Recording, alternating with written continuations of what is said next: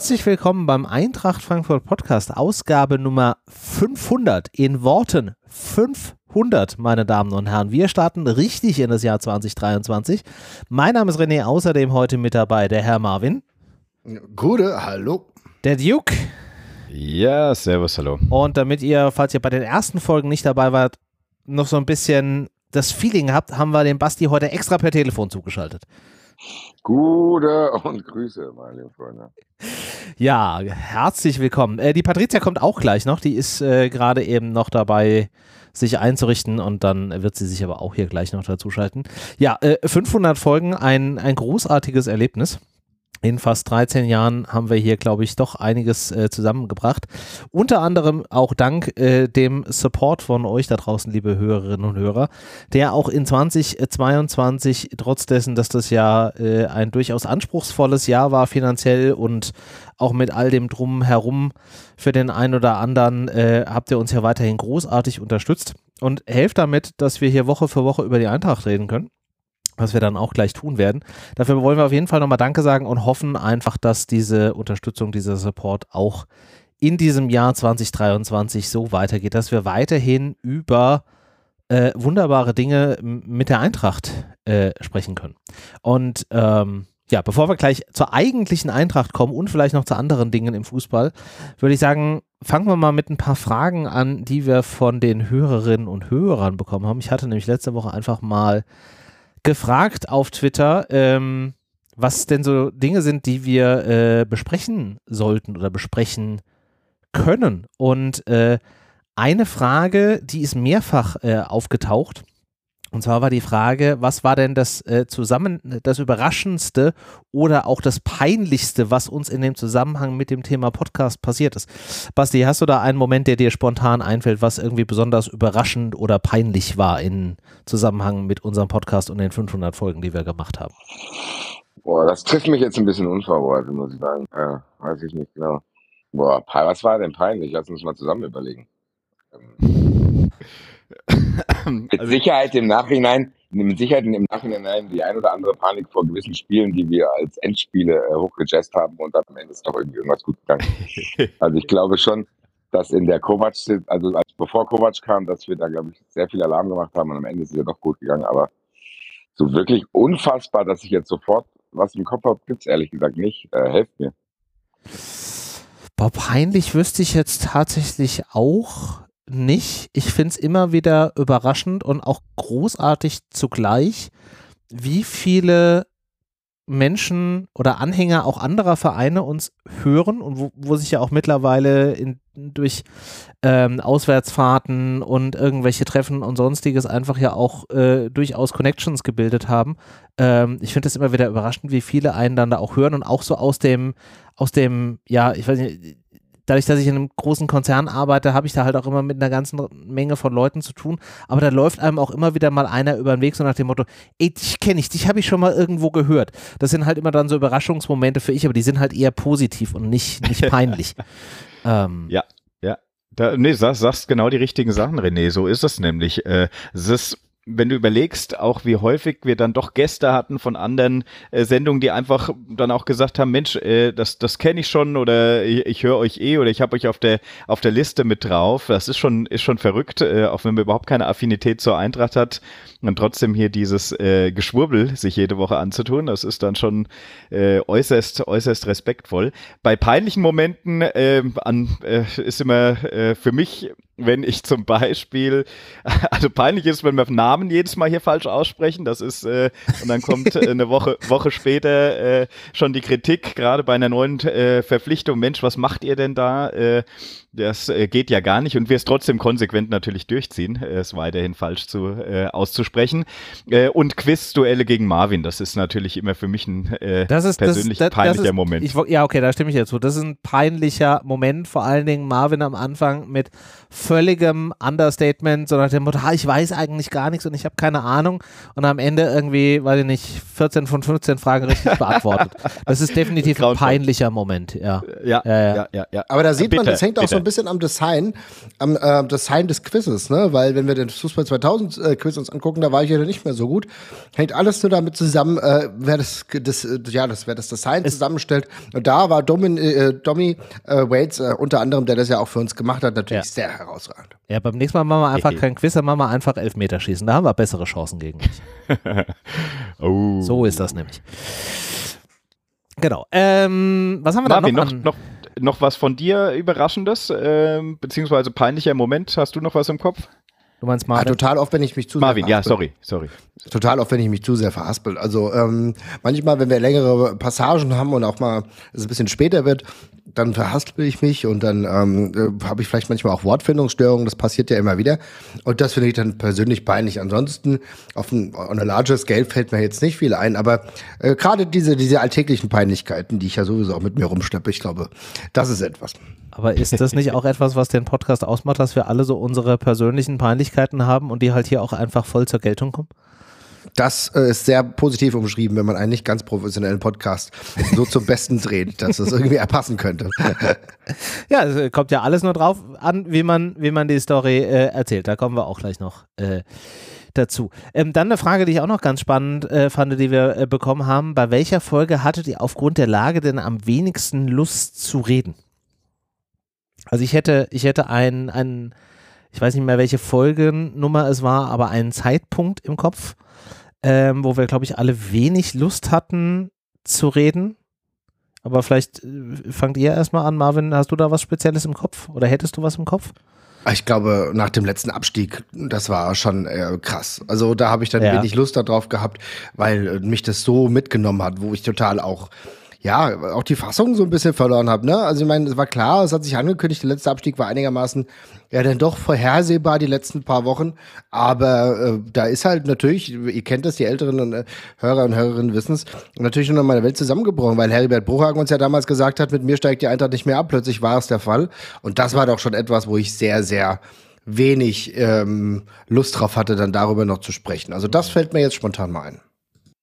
Ja. ja gut, guter das Punkt. Ist, ja. Ich, sehr, sehr guter Punkt.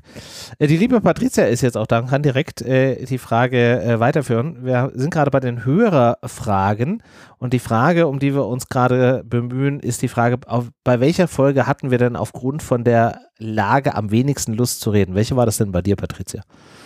Hallo, äh, Happy Jubiläum erstmal. Ja. Ähm, ja, welche war das bei mir? Ich habe tatsächlich diese Fragen ähm, vorher durchgelesen und auf kaum eine eine Antwort gefunden, weil ich ein schlechtes Gedächtnis habe. Aber, Aber, ich äh, glaube, das war auf jeden Fall äh, rund um die ganze Adi Hütter-Sache. Ähm, als das so ne, ins Negative gerutscht ist und man dann auch die Champions League verspielt hat. Und es war nicht nur eine Folge, das waren so mehrere am Stück, wo ich irgendwann so Folge für Folge immer weniger Lust hatte, weil ich mir gedacht habe, boah, also erstens wiederholt sich's und zweitens hast du eh schon schlechte Laune aufgrund der Lage und dann musst du auch noch mal drüber reden und es wird dir jedes Mal wieder ins Gedächtnis gerufen. Ähm, ich glaube, mhm. das war auf jeden Fall, was mir als erstes dann noch einfiel, was ähm, ja schon unangenehm war und wo dann auch irgendwann die Lust, äh, Lust vergangen ist. Mhm. Ja, kann ich kann ich komplett äh, kann ich komplett nachvollziehen. Äh, Basti, was ist mit dir? Hast du was im Kopf? Bei mir ist es eher umgekehrt. Ich habe, wenn, wenn schlimme Sachen passieren, habe ich eher Bock mit euch zu reden, weil das auch so eine Art Therapie ist und man sich aufregen kann. Bei mir ist es eher andersrum. Wenn geile Sachen passieren, habe ich eigentlich nicht Bock, das zum 8000. Mal irgendwann zu erzählen. Ja. So, äh, es ist eher, eher umgekehrt bei mir. Also wenn irgendwie was Schlimmes passiert ist, tut es eigentlich gut zu sagen, ey, scheiße, lass mal drüber reden. Ja. Und wenn man es ausgesprochen hat, ist es nicht mehr so schlimm. Bei richtig geilen Sachen denke ich mir, ja, Leute, ihr habt es doch gesehen, was sollen wir jetzt da sagen? Also mir ja. fällt es dann immer schwer, irgendwie über den Gacinovic-Lauf zu sprechen, wenn man denkt, ja Leute, ich bin mir sicher, dass ihr es gesehen habt. Man weiß euch eh nicht, was ich sagen soll. Also ja, okay. Ich, okay. Äh, bei, mir, bei, mir, ist es eher umgekehrt, muss ich sagen. Ich ja. merke schon unterschiedliche Bewältigungsstrategien. Ja. Bei mir ist es tatsächlich so ein, ich will es nicht hören und ich will auch nicht drüber reden und lasst mich bitte damit in Ruhe, ich versuche mich abzulenken. Ja. Also bei mir war das definitiv so rund um dieses bevor, also bevor dem bevorstehenden Rückspiel in der, in der Relegation gegen, gegen Nürnberg. Ähm, einfach aufgrund von der Anspannung, dass ich da wenig Bock hatte. Klar ist es auch so ein bisschen Therapie dann am, am, am Ende des Tages, aber es ist halt schon einfach auch, da war so viel Anspannung, dass das schon ein, ein schwieriger Moment war. Aber wahrscheinlich war es auch gut, dass wir dann am Ende drüber gesprochen haben. Was mir noch einfällt, ähm, die ganze Sache damals mit Kovac. Ähm, stand jetzt bleibe ich, ne? Äh, stand jetzt. Äh, ja. Äh, und dann äh, die Sache, dass er dann doch gegangen ist. Ich glaube, da, da, da war es nicht schlimm, dass wir darüber gesprochen haben aber da hat sich doch viel entladen und ich glaube, da war es eher schwierig zu sprechen, ohne zu wütend zu sein. Ja, ich wollte sagen, da war es tatsächlich, dem würde ich zustimmen, dass es da schwierig war zu sprechen. Das war aber so ein Moment, wo ich sehr Lust drauf hatte, einfach mit anderen zu sprechen, wie Basti gerade gesagt hat, um diese, diese, diese Verarbeitung, dieses, ich fühle mich da jetzt gerade irgendwie äh, betrogen, verarscht, das halt irgendwie zu verarbeiten. Aber das in Worte zu packen, erinnere ich mich noch, das war tatsächlich ein schwieriger Prozess. Ja. Aber man muss ja wirklich sagen, ihr habt es ja super gesagt, es kommt aber auch ein bisschen drauf an, wie weit die Aufnahme dann hinter der Situation nachhängt, finde ich. Äh, wenn sich auch sowas ständig wiederholt, wie äh, ihr sagt es, so eine Situation in der irgendwas Schlimmes passiert ist. Basti sagt dann Bewältigungstherapie. Ja, wenn es direkt danach ist irgendwie. Wenn sich das aber dann doch wieder noch eine Woche zieht und du hast eigentlich schon drüber gesprochen, es hat sich wieder nichts geändert. Mhm. Das war für mich oder ist generell für mich was, wo ich dann einfach sage, oh, eigentlich ist es wieder derselbe Themenklimpims. Es hat sich überhaupt nichts getan. Äh, wir nehmen äh, ja dann doch mit einem bisschen Abstand auch schon zum Spiel äh, ja auf, meistens, wenn Dienstag wirklich dann entsprechend äh, der Aufnahmezeitpunkt ist. Deshalb da ist es für mich oft das Problem, wie oft wurde schon vorher drüber gesprochen, da bin ich voll beim Basti auch, äh, dann, dann ist einfach irgendwie die Luft raus wenn sich an der Situation nicht kurzfristig noch was Positives geändert hat. Ähm, aber gut, dementsprechend gibt es da sicherlich den ein oder anderen Punkt, den man hier ansprechen könnte. Auch so Klassiker nach dem, wenn wir in der ersten Runde vom DFB-Pokal ausgeschieden sind und äh, dann äh, darüber irgendwie sprechen, das ist sowas, da könnte ich kotzen. Ne? Da habe ich überhaupt keine Lust drauf, weil das meistens ja einhergeht mit auch einer schwachen Anfangsphase oder du kommst aus dieser Erwartung einer hervorragenden, fehlerfreien Vorbereitung und denkst so, ah, wir sind die Könige und dann äh, äh, verlierst du äh, im DFB-Pokal erste Runde gegen irgendeinen äh, No-Name. Oder äh, das ist natürlich dann schon bitter, ne? Das ist, äh, da, da tut's mir immer weh. Ähm, ansonsten schöne Krisenbewältigung äh, im Gespräch hier im Podcast. Das macht auf jeden Fall immer Spaß. Und meistens ist es ja auch so, man geht hier rein und denkt, oh Gott, wir steigen ab. Äh, Eintracht, was habe ich mir da angetan? Und nach der Sendung denkt man, Mensch, äh, kann es nicht weitergehen? Irgendwie müssen wir die Meisterschaft doch die Woche noch klar machen. Also diese Hochs und Tiefs äh, erlebe ich doch hier persönlich auch immer wieder in der Folge dann. Ja. Das ist auch schön so. Ja, ist, ist schön, schön und ist, glaube ich, auch ein Bestandteil des, des Verarbeitungsprozesses und das ist ja auch etwas, was wir ja von den Hörerinnen und Hörern da draußen auch immer wieder mitbekommen, dass das ja nicht nur ein Verarbeitungsprozess für uns ist, sondern auch für die vielen Menschen da draußen, die uns hier auch regelmäßig hören, Feedback geben und auch teilweise äh, hier im Chat unterwegs sind, wie gerade eben der Leon und der Gonzo zum Beispiel. Ja, ich würde sagen, wir äh, passen dann jetzt ähm, oder äh, pausieren jetzt erstmal hier das Thema mit den Fragen, die wir von euch bekommen haben und heben uns noch was für das Ende äh, auf und äh, gucken mal auf äh, ganz andere Themen. Denn manchmal ändert sich im Fußball nichts und manche haben auch einen ganz eigenen Weg der Krisenbewältigung. So zum Beispiel der DFB, der die Krise jetzt mit Rudi Völler äh, bewältigen will. Lieber Marvin, du hast dieses Thema als Gesprächsthema hier mit auf die Liste geschrieben. Was möchtest du zu Rudi Völler als Nachfolger von Oliver Bierhoff sagen? Ja, Freunde der Sonne, das ist natürlich ein trending Topic, wenn wir jetzt im Social Media Sprech bleiben. Das ist natürlich ganz krass, eben gerade erst nicht, also rausgekommen. Also vielleicht irgendwie in der, hier in der äh, Apothekenumschau, da ist das vielleicht ein trending Topic. Ja, aber das Problem ist, dass der DFB genau das als heute noch äh, eloquent und sinnvoll ansieht. Also, es ist so, dass ähm, Rudi Völler jetzt die Nachfolge von Olli Bierhoff antritt. Äh, war ja Man Manager des DFB bzw. der Nationalmannschaft. Und genau das soll jetzt Tante Kete, wie die Älteren unter euch ihn noch nennen. Und die Jüngeren kennen ihn gar nicht. Und da kommen wir genau zu dem Problem. Basti, ich glaube, du hast es auch bei 93 schon mal angerissen. Äh, oder, oder, ich habe es mir ausgedacht, aber ich glaube, ihr habt es angerissen. Nee, sie haben es angerissen, ja. Genau, es hätte ja sein können, dass die ganzen Gespräche, die wir geführt haben, irgendwann bei mir auch im Kopf so fest verankert waren, dass ich nicht weiß, ob es in der Realität auch äh, beim Podcast stattgefunden hat. Aber es ist natürlich ein ganz, für mich einer der Kernprobleme, dass der DFB so ewig gestrig ist und da nehmen wir jetzt mal andere Konnotationen raus, aber ihr wisst trotzdem, was damit gemeint ist, dass sie fucking Rudi Völler über 60 Jahre immer noch als die ideale Lösung ansehen, der übrigens Teil dieser Taskforce Ich, ich wollte gerade sagen, also, ja. Äh, äh, vielleicht jetzt auch nochmal, um die, um die Story nochmal irgendwie so ganz rund zu machen. Der DFB verkündet am 13.12., zwei Wochen nach dem äh, Thema hier Katar und so weiter äh, und der Trennung von, von Oliver Bierhoff, dass man eine Taskforce aufsetzt, um die Zukunft der DFB Männernationalmannschaft äh, auf neue Beine zu stellen. Eine Taskforce, die sich zusammensetzt aus Menschen wie äh, Watzke, Völler, Olli Kahn, Minzlaff. Und das Resultat nach vier Wochen wahrscheinlich beinharter Analyse ist, einer aus dem Kreis macht es selbst. Zumindest für die nächsten 20 Monate, so wie ich das jetzt verstanden habe. Es ist völlig absurd und alles nur wegen der Euro 24. Natürlich, die Euro 24 ist geil, das ist ein super geiles Event, da ist so viel Potenzial dahinter. Aber hm, Basti, du kannst es ja auch mal ausführen, ihr habt es ja schon bei 93 mal ein bisschen lanciert, wo der Kern der Problematik besteht, denn die Spieler sind es ja eigentlich nicht. Ja, das, das, das, ich kann das nicht fassen, ehrlich gesagt. Also ich habe gedacht, dass dieses Gerücht entsteht, reicht schon. Ich hätte aber nicht gedacht, dass sie das durchziehen, weil du hast schon gesagt, er war Teil dieser Taskforce. Dann sitzt, dann musst du dir vorstellen, wer da sitzt. Dann sitzt Rummenigge of all people, Minzlaff, Matthias Sammer wer war noch dabei? Einer fehlt mir. Watzke, Kahn, Völler. Watzke auch. So hatte ich das verstanden, ja. Auf jeden Fall Kahn, genau. Kahn, den, Kahn auf jeden Fall noch, ja, ja. Und dann sitzen die da, überlegen, überlegen, dann machen die eine Problemanalyse. Was war das Problem und warum können wir mit der Nationalmannschaft nicht mehr in die großen Stadien gehen? Und dann denken die so ein bisschen zurück und denken, wir, hier, als der Rudi Völler Bundestrainer war, erinnert euch an das Lied und es gibt nur einen Rudi Völler und so. Da war doch gute Stimmung, lass uns das doch wieder machen. Problem ist, das ist 20 Jahre her. Und ja. Also, was da jetzt passiert ist, ich kann es nicht begreifen, muss ich sagen. Die einzige Erklärung, ich habe eben bei Twitter, glaube ich, äh, bei Twitter was dazu gelesen, wo ein Erklärungsansatz ist, dass der DFB auf die Fußballfans weiter scheißt und der einfach wieder nur den Bild-Zeitungslesenden Manfred 33 wieder haben will, der, wenn die Nationalmannschaft erfolgreich ist, dann, äh, oh, wie ist es schön. So, also vielleicht wollen die diesen Spirit wiederholen und vielleicht klappt das auch, aber wir dürfen nicht vergessen, der ist zwar jetzt ein bisschen älter, aber Großteil der Bevölkerung in Deutschland auch.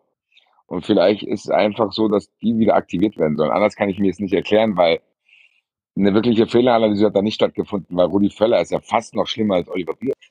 Das also ist das ja ist genau ja, das Ding. Da ist, ist ja, ja nichts besser. Da ist ja nichts besser. Das ist ja kompletter Stammtisch. Rudi Völler, der ist ja in seiner Zeit bei Leverkusen jetzt auch weg vom Sympathieträger gekommen. So, als er Nationaltrainer war, von mir aus, meine Güte, und ein Rudi Völler HH 2002. Aber der ist in seiner Zeit in Leverkusen ja auch teilweise wirklich abgedreht. So. Also sehr dünnhäutig gewesen. Und man hatte immer das Gefühl, so, seine Zeit ist jetzt auch um und es ist auch ja. gut für ihn und für Leverkusen.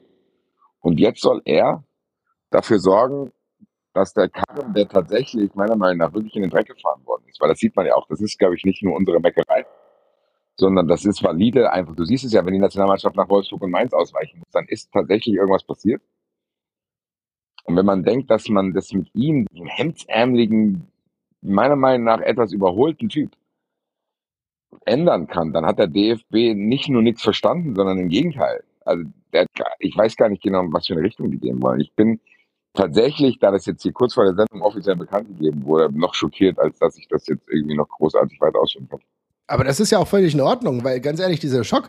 Also ich habe das echt gedacht, ich habe echt gedacht, es geht auf den Weg der Besserung zu, als Olli Bierhoff nach all diesen ganzen Jahren, der war ja wirklich lange dabei, jetzt von seinem Amt enthoben, äh, von seinen Aufgaben entbunden wurde und ich habe gedacht, okay, jetzt geht's weiter. Das ist doch super, sie haben was gesehen. Ne? Und ich fand es auch im Rahmen des äh, Akzeptablen zu sagen, okay, Hansi Flick, den entlassen wir nicht, der hat so wenig, der war noch äh, so kurz da, alles in Ordnung. Aber dass du jetzt ja, wir machen das mit Rudi Völler, ja, und vielleicht besorgen wir auch Wimpel und Fähnchen, dass das die Lösung ist dafür, dass die Nationalmannschaft 2024 wirklich das ganz, ganz große Ziel vor Augen hat, auch, und das ist ja genau das Ding, was ich immer wieder sage, was mich komplett ärgert, dass die Europameisterschaft nach finanziell extrem schwierigen Jahren, ja, wir sind gerade, äh, wir, sind gerade, ich will nicht sagen in der Finanzkrise, aber wir haben durchaus äh, ein paar Probleme, alle Leute haben weniger Geld, die Frustration ist nach den äh, gestiegenen Gaspreisen und so weiter und so fort ähm, relativ hoch, wir haben äh, internationale Situation, die belastend ist, wir kommen gerade aus der äh, Corona-Pandemie, die natürlich immer noch da ist, aber ein bisschen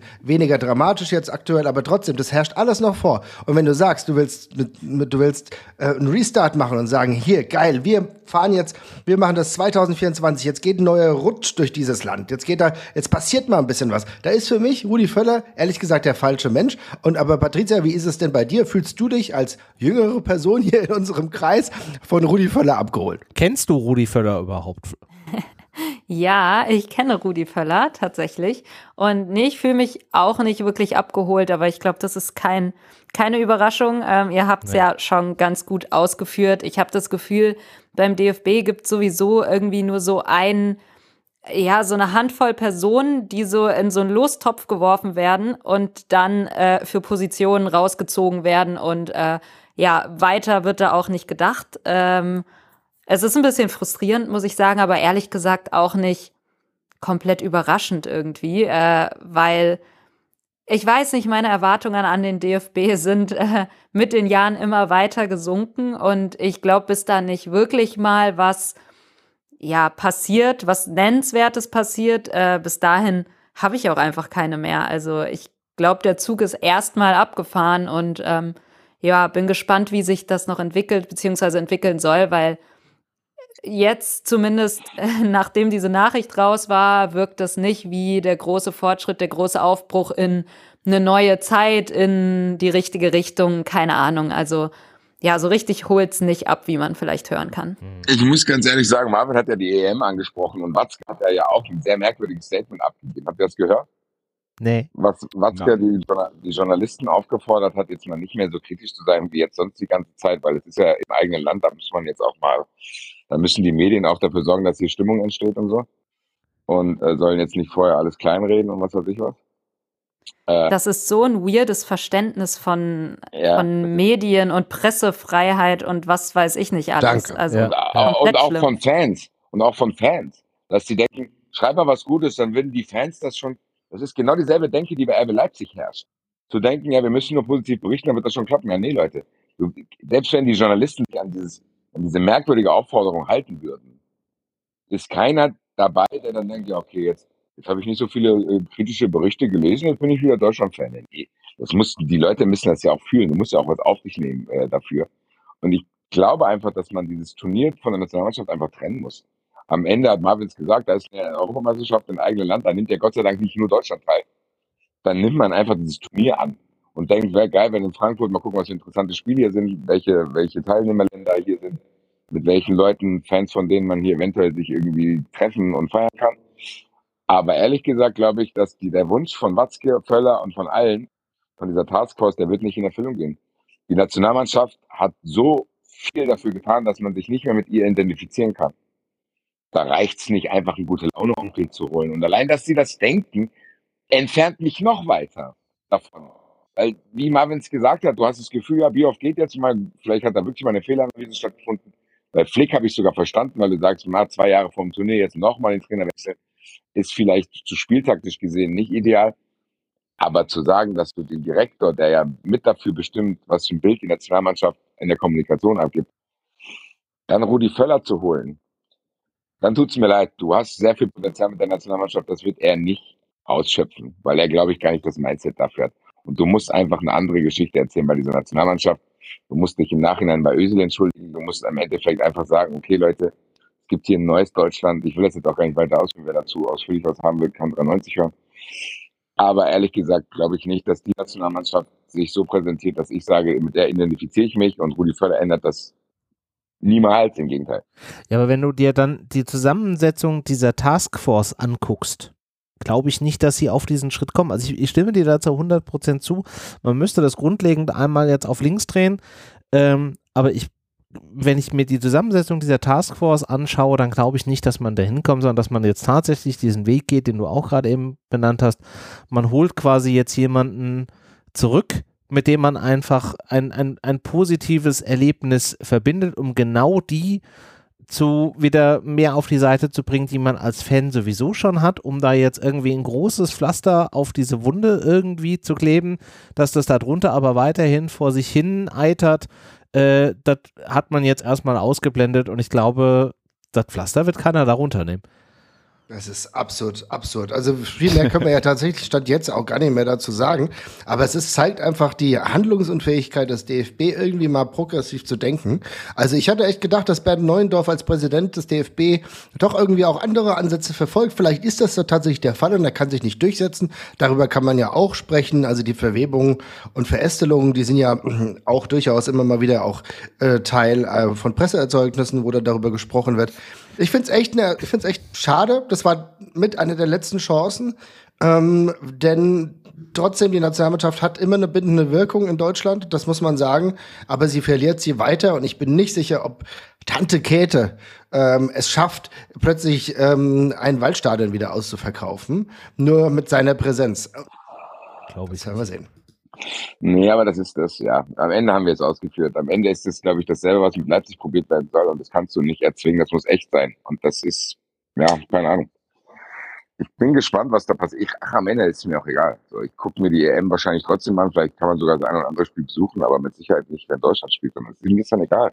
Meine Güte, man muss die ja, man muss ja auch, und das muss man vielleicht auch mal sagen, man muss ja auch nicht ständig, das ist vielleicht auch ein bisschen übertrieben, ständig diese Häme auskippen aber man kann es ja auch ignorieren. So, mir ist es am Ende, hat die Nationalmannschaft geschafft, dass es mir eher egal ist und dass ich mich halt über diese Entscheidungen wundere. Aber sollte es jetzt Leute geben, die das geil finden, meine Güte, mach's halt. Also es ist Aber Basti, da will ich ganz kurz sagen, mir geht's nicht um Häme. Ähm, mir geht's tatsächlich nee, ich darum, meinte auch gar nicht dich. Chance finden. Ja, genau. Ne? Weil nee, ich ich, ich würde es geil, nee. ich würde es gern geil finden. Weißt du, das ist halt der Punkt, weißt du? Ja, ja, das ist ja auch der richtige Ansatz, zu sagen, okay, ja. man hätte selber wieder Bock, Teil des Ganzen zu sein. Ich habe es ja schon oft gesagt, ich, auch wenn es unrealistisch ist, eine junge Mannschaft, wo Leute aus verschiedenen Wurzeln haben, aber die trotzdem alle zusammen Deutschland repräsentieren und nicht so, oh, das ist ein Deutscher mit Migrationshintergrund. Nee, der ist halt Deutscher. Und das, wenn diese Selbstverständnis da ist und hast Jürgen Klopp vielleicht als Trainer, dann wäre ich auch am Start, hätte ich Bock drauf, mich zusammen mit anderen damit zu identifizieren. So ist es halt nicht der Fall. Was ich nur sagen wollte, es gibt ja trotzdem diese mittlerweile unglaubliche Ablehnung von der Nationalmannschaft, wo dann alles irgendwie kommentiert wird und jeder in den Dreck gezogen wird.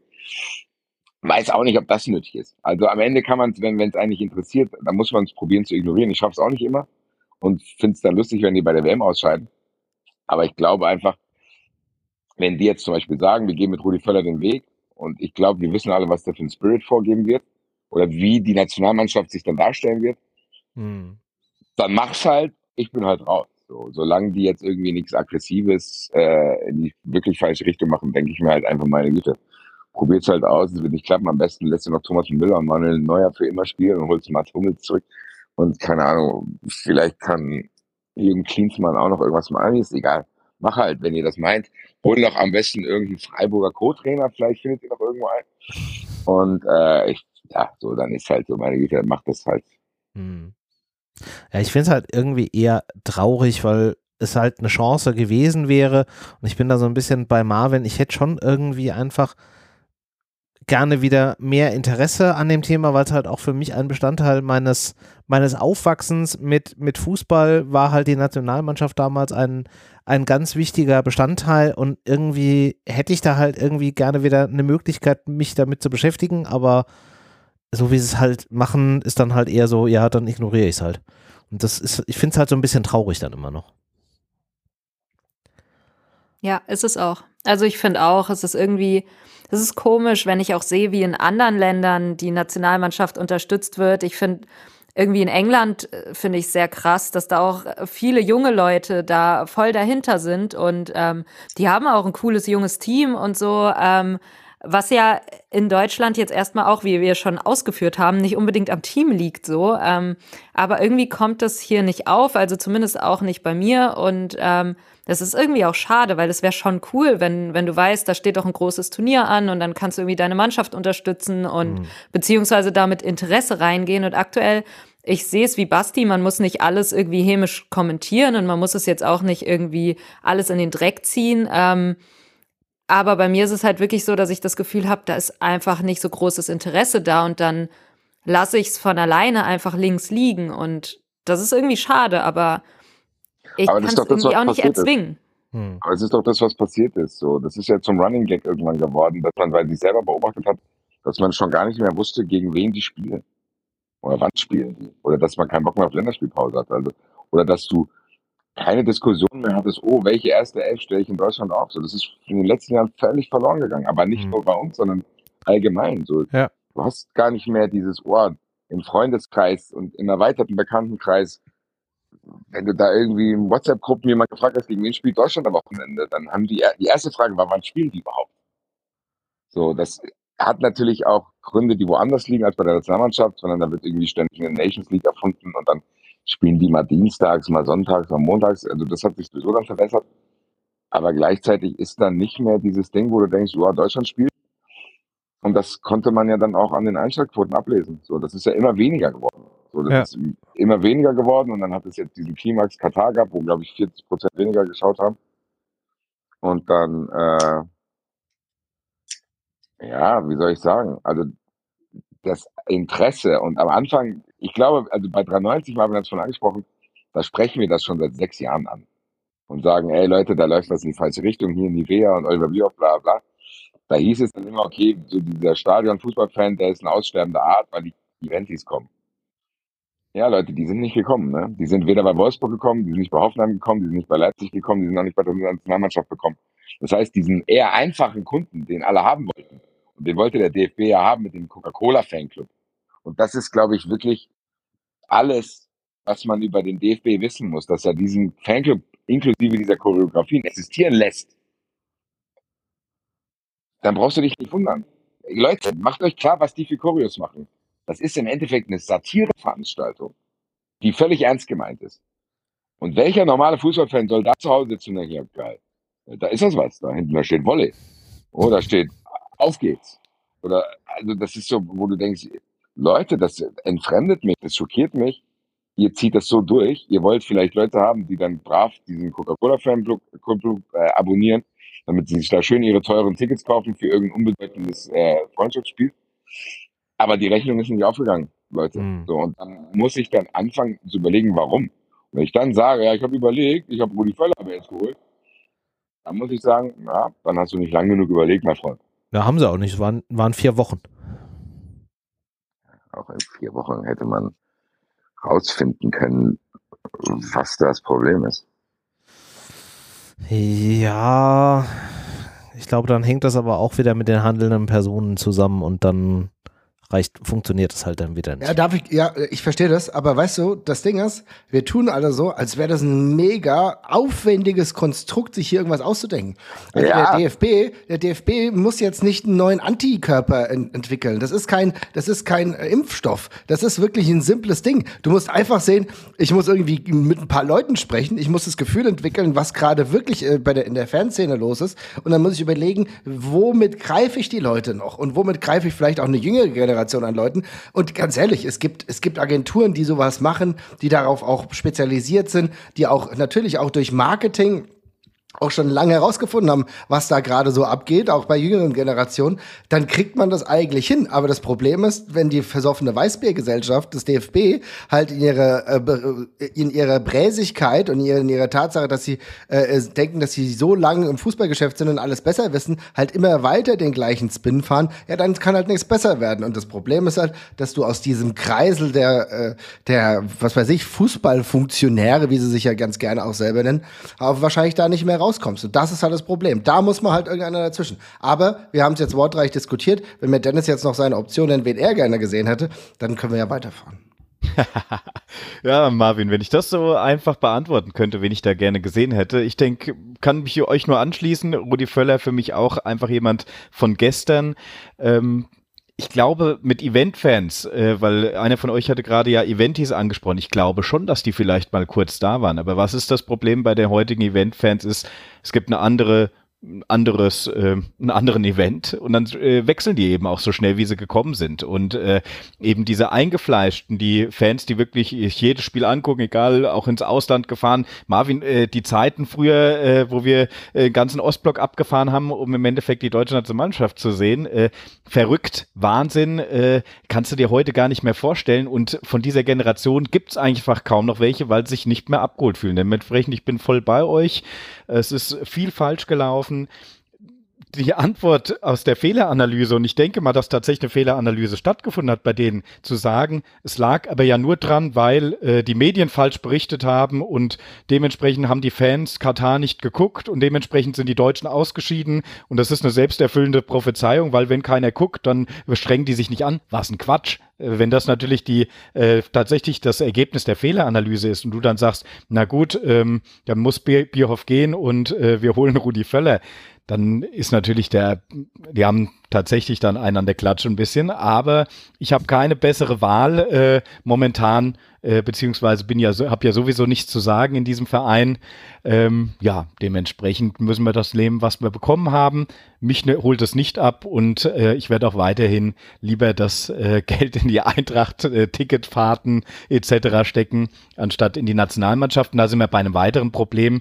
Es ist ja auch so, dass du heute Unmassen an Geld auch für diese Tickets für die Nationalmannschaft hinlegen musst. Mhm. Ähm, wenn du da jüngere Leute abholen willst, äh, sollte man vielleicht auch mal überlegen, ob es nicht sinnvoll wäre, hier auch an der Preisspirale ein bisschen zu drehen. Aber gut, zu viel zum Thema und ich, ich habe keine Option. Ich weiß trotzdem, mich lässt es nicht los, sorry. Aber wer hat, wer hat denn gedacht, boah, wir, uns fehlen die Fans? Der Rudi Völler, der wird das in Leverkusen ja wissen. der weiß, wie es ist mit fehlenden Fans. Ja, ja? ja. Äh, das, äh, ja. Nein, ich verstehe die Gedankengänge wirklich nicht. Und das treibt mich jetzt tatsächlich, wenn wir jetzt hier intensiver darüber reden, um zu denken, ja. wie soll das gehen? Und Marvin hat es gesagt, diese Weißbiergesellschaft. Aber Dennis hat den entscheidenden Punkt genannt. Es wird doch überall probiert. Das, das kannst du auf viele Sachen übertragen. Du hast bei Hoffenheim, haben die es ja auch probiert. Bei Hoffenheim wurde uns erzählt, ja, warte mal, bis die Tradition haben, das wird wachsen, die Leute werden immer mehr Fans werden, bla, bla, bla, bla, bla, bla, bla. Wurde künstlich probiert zu, äh, zu pushen, hat nicht funktioniert.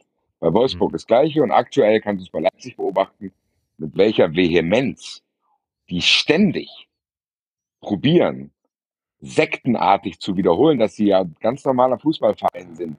Und die sind ja ganz normal. Und man muss ja, und alle Journalisten die dann in irgendeiner Suppe schwimmen, sagen, ja, da muss man langsam, jetzt ist auch mal gut, man muss das anerkennen. Trotzdem ist das nicht passiert. Und genau das Gleiche hat der DFB auch probiert. Der DFB hat genau das, was Dennis gesagt hat, so die, die aktiven Fans und was Marvin auch gesagt hat, hörte ich mal in die Fans hin um, nein, haben die nicht gemacht. Die haben gesagt, wir wollen irgend so einen Exit through the Gift Shop Fan haben, weil es ist ja immer eine Nationalmannschaft, das funktioniert immer, das gucken ja hier 18 Millionen Leute, laut unseren GFK-Boxen und so ein Kram. Und, äh, ja, nee, so, ja. so ist es doch. Und dann ja. denkst du, ja, das muss ja, das muss ja klappen. Wenn 18 Millionen das schauen, dann werden ja wohl 50.000 in Frankfurt ins Stadion kommen. Und dann merken die, du liebe Zeit, die kommen ja gar nicht. Warum kommen die denn nicht? Ja, warum kommen die denn nicht? Weil man das nicht erzwingen kann. So, und das ist, damit habe ich echt ein echtes, ein echtes Problem, weil die jetzt denken, dass die das irgendwie rekonstruieren können, was 2002 passiert ist. Und 2002 war eine ganz andere Zeit. Da hat niemand was von dieser grauten Nationalmannschaft erwartet mit Carsten fucking Janker. Und dann kam irgendwie Rudi Völler, der in Leverkusen damals irgendwie einen Lauf hatte, und hat dann diese Nationalmannschaft tatsächlich, keiner weiß, glaube ich, bis jetzt wie, außer Oliver Kahn, die da ins Finale gekommen sind. Und dann ist da irgendwie so eine natürlich gewachsene Euphorie entstanden, weil es überraschend war. Hm. Plus vier Jahre später stand eine äh, WM im eigenen Land bevor. Da ist es dann bis zu dem Zeitpunkt noch einigermaßen organisch gewesen. Ja. Ich habe das Gefühl, ab 2006 hat es angefangen, dass man gedacht hat, okay, wir überdrehen das Rad immer weiter. Das ging eine Zeit lang gut, dann ist man Weltmeister geworden. Und ich muss ganz ehrlich sagen, da habe ich mich auch noch gefreut. So, dass ich erinnere mich nicht, dass ich an den, bei dem WM-Finale dachte, oh nee, die sollen nicht gewinnen, sondern ich habe Bock, dass sie Weltmeister werden. Ja. Aber seitdem, wann war das vor acht Jahren? 2000, ja, exakt, ja. ja. Mhm. Und seitdem haben die es tatsächlich nicht geschafft, das zu erneuern. Ich glaube, diese ganze Crew um Oliver Bierhoff hätte nach dem WM-Titel einfach zurücktreten müssen. Erinnert das wäre okay dran, gewesen. Mhm. Nein, erinnert euch dran, es gab vorher schon die Diskussion über dieses Campo Bahia-Dingsbums da. Ja. Und ob man da irgendwie dann einfach ein ganz neues Ding baut, weil uns reicht das ja alles nicht. Das ist dann irgendwie untergegangen wegen dem Weltmeistertitel, aber danach hat man es wirklich verpasst zu sagen, okay, wir hören jetzt auf und wir müssen in eine neue Zeit, weil man hat immer nur das Gefühl gehabt, das wird alles wieder bewahrt und bewahrt und bewahrt und bewahrt und bewahrt. Und jetzt hast du mit zwei Vorrunden aus Dingern plus sinkenden Einschaltquoten plus Zuschauerzahlen, wo du keine großen Stadien mehr füllst, plus auch, dass die Trikots dir hinterhergeschmissen werden, weil die auch keiner mehr kauft. Hast du dann gedacht, okay, ja, wir sind ein bisschen auf die Schnauze geflogen, Oliver Bierhoff geht und dann holen die Rudi Völler. Ja, ganz im Ernst, Leute. Das ist ja versteckte Kamera, Alter. Es ist wirklich ist so. genau das. Es ist wirklich genau das, was du sagst. Es gab die Zeiten, ne, ich meine, ich war 2010 komplett drin, überlegt euch, äh, das war die Weltmeisterschaft in Südafrika, ne, da war ich komplett. Ja, da wir geil gespielt haben, vier, vier Tor gegen England, vier Tor gegen Argentinien das war geiler Fußball, du hast richtig Bock gehabt. Und da, da hätte ich es irgendwie gefühlt, das wäre irgendwie verdient gewesen. Aber natürlich wolltest du es 2014 dann auch nochmal sehen und dann haben sie es ja auch geholt und das war ja auch cool. Aber danach hättest du sehen müssen, okay, jetzt sind die Zeichen der Zeit einfach gekommen. Jetzt auf dem Höhepunkt treten wir ab, aber es ist halt so, ne, so Leute, gerade auch Bierhoff, der übrigens auch viel Gutes gemacht hat, ne. Wir, wir dürfen nicht sagen, dass das alles scheiße war, auf keinen Fall. Aber es, der wurde einfach überdreht und es war halt viel zu lang. Und naja, aber man merkt, wie, wie halt die verkrusteten Strukturen halt dort laufen, dass es halt nicht besser wird, sondern äh, sie auch immer auf neue absurde Ideen kommen. Naja. Naja. Haken wir das Thema jetzt hier mal ab. Äh, vielleicht werden wir es zu gegebener Zeit nochmal noch mal rausholen äh, und uns das dann nochmal ein bisschen angucken.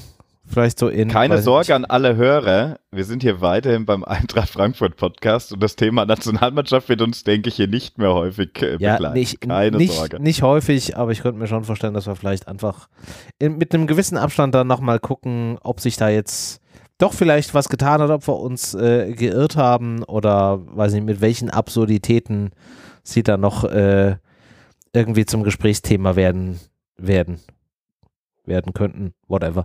Äh, weil ich glaube schon, dass da noch die ein oder andere Absurdität um die Ecke kommt. Aber jetzt lass uns doch mal auf die Eintracht gucken, die ja jetzt auch äh, seit geraumer Zeit ähm, wieder in der Saisonvorbereitung ist, die ein, ein Wintertrainingslager hatte und dann jetzt zwei Tage frei hatte und seit Dienstag jetzt ja auch wieder ähm, ja, sich äh, rund um äh, das Trainingsgelände und das Stadion auf das kommende Spiel am Samstag vorbereitet. Bevor wir allerdings über das Spiel äh, sprechen, müssen wir vielleicht ja auch nochmal so ein bisschen gucken, was hat sich denn jetzt sonst so, seitdem wir unsere letzte Folge kurz vor Weihnachten aufgenommen haben, ähm, bei der Eintracht getan. Und was sich unter anderem getan hat, ist äh, zwei Sachen auf dem äh, in dem laufenden Transferfenster. Äh, und zwar haben wir einmal einen, einen Abgang zu verzeichnen. Ongone ist äh, verliehen worden nach äh, Salzburg, von wo er ja kam. Ähm, da wusste man zu dem Zeitpunkt noch nicht, dass sich Tuta jetzt äh, verletzen wird. Ähm, war das für euch zu dem Zeitpunkt, als es bekannt war, eine nachvollziehbare Entscheidung, dass man gerade in der Innenverteidigung einen Spieler äh, verleiht? Basti, du hast da, glaube ich, immer eine ganz eigene Meinung zu.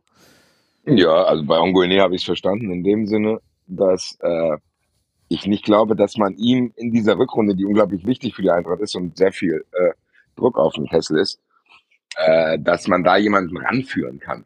Also ich glaube, der hatte so viele Probleme. Marvin hat es ja damals schon gesagt, dass er Malaria, glaube ich, hatte. Hm. Und dann ist er herangeführt worden, kam hier nicht richtig rein, war dann auch verletzt. Ich glaube nicht, dass, dass, dass der seriös für diese Aufgaben, die uns bevorstehen, Wettkampfpraxis erlangt hätte. Deswegen, zu dem Zeitpunkt habe ich es noch verstanden.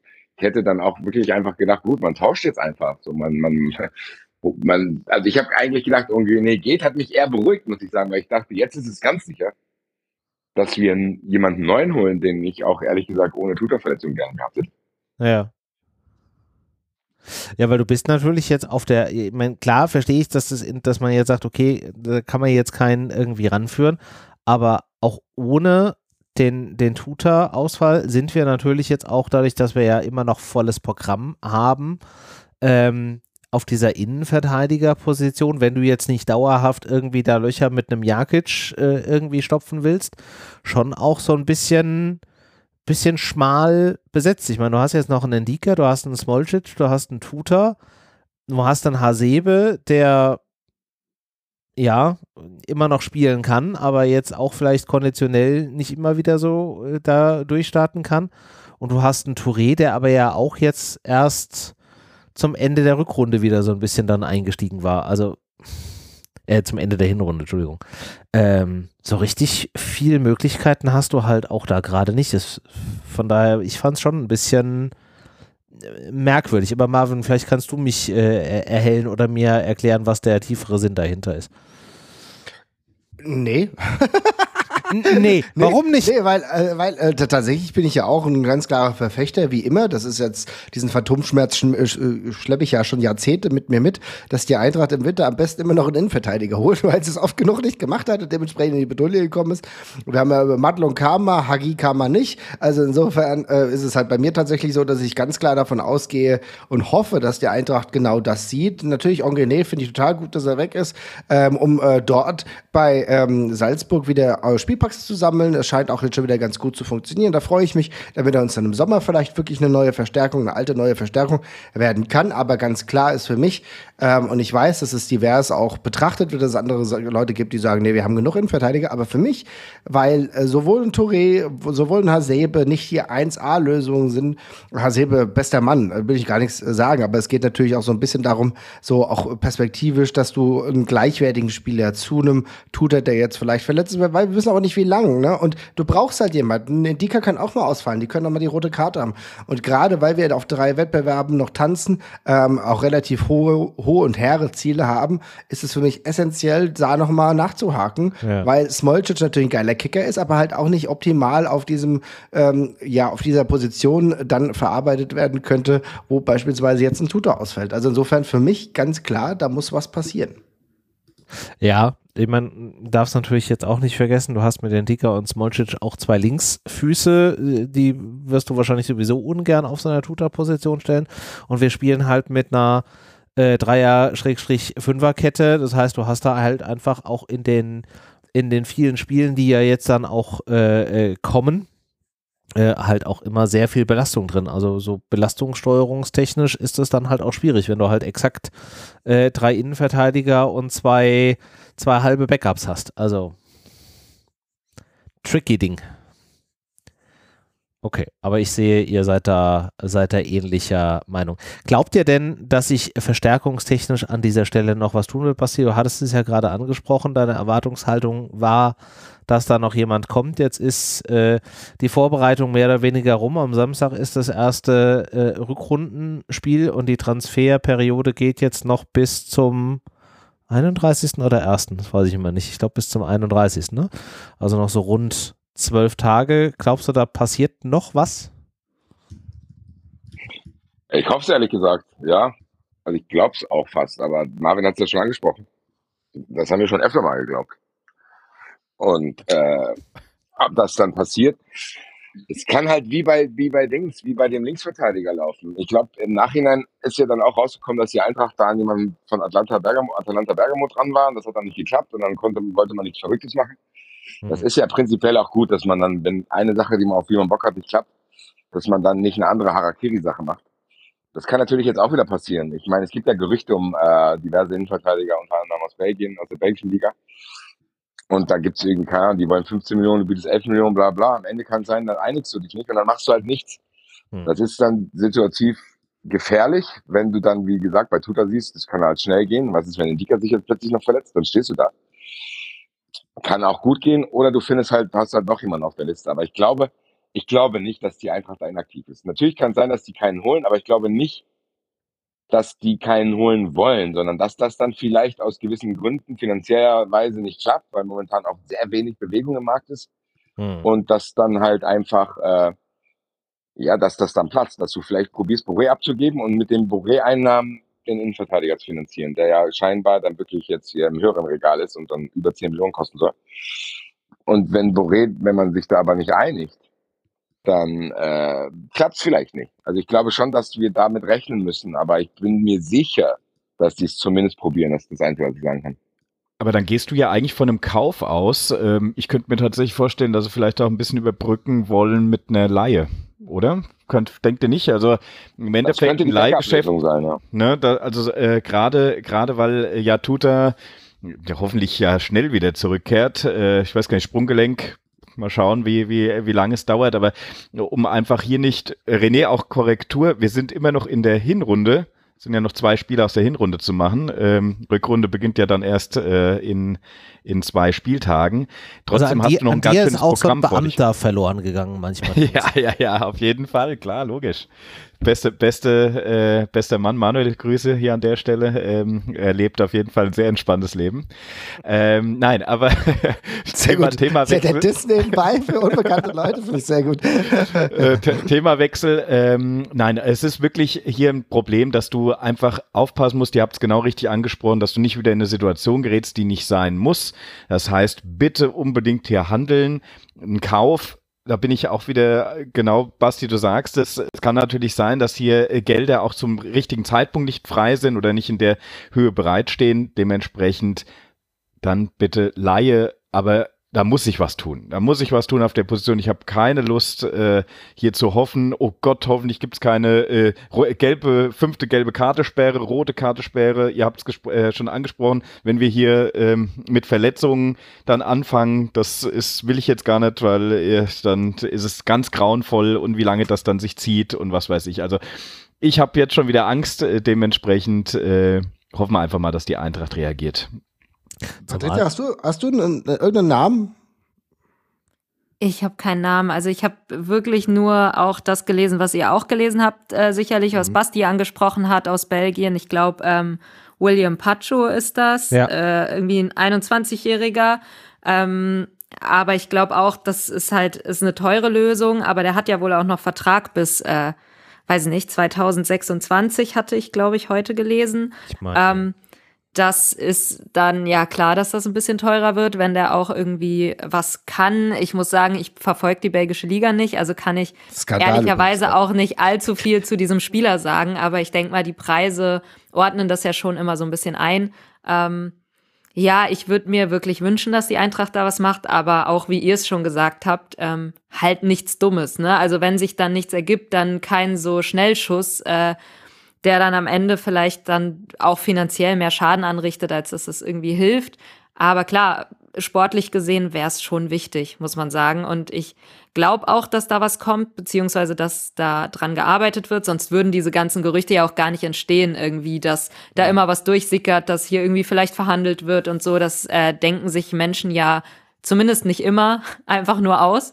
Ähm, ich bin mal gespannt. Es geht ja auch langsam so Richtung Deadline, Redline Day. Ähm, vielleicht äh, kommt da auch was ins Rollen. Da, es kann ja ganz schnell gehen am Ende dann, wenn dann irgendwie doch noch jemand was loswerden will oder eben nicht. Und dann schiebt sich ja doch schnell noch mal was hin und her. Also ich glaube, das wird noch spannend hinten raus, muss ich sagen. Und ich hoffe, ja, dass das äh, gut für die Eintracht ausgeht, weil ähm, ja, die Innenverteidigung ist ja, wir, wir kommen ja auch immer wieder drauf zurück. Also das ist ja ein ähm, allgegenwärtiges Thema irgendwie, dass es da doch auch Verstärkung braucht und ähm, klar, vor allem langfristig, aber auch ähm, jetzt schon, wie man sieht, wenn da jemand verletzt ausfällt, wird es auch schon ganz schnell eng.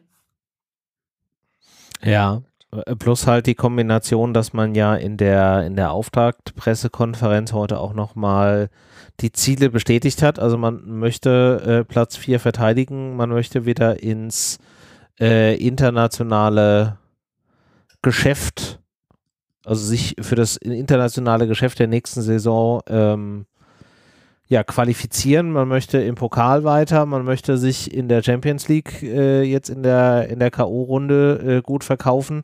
Das sind natürlich auch alles, wenn du das als als Ziel, als Botschaft dahinstellst, ist es halt schon einfach wichtig, dass du gerade auf so einer Position wie der Innenverteidigung da einfach auch stabil unterwegs bist. Also.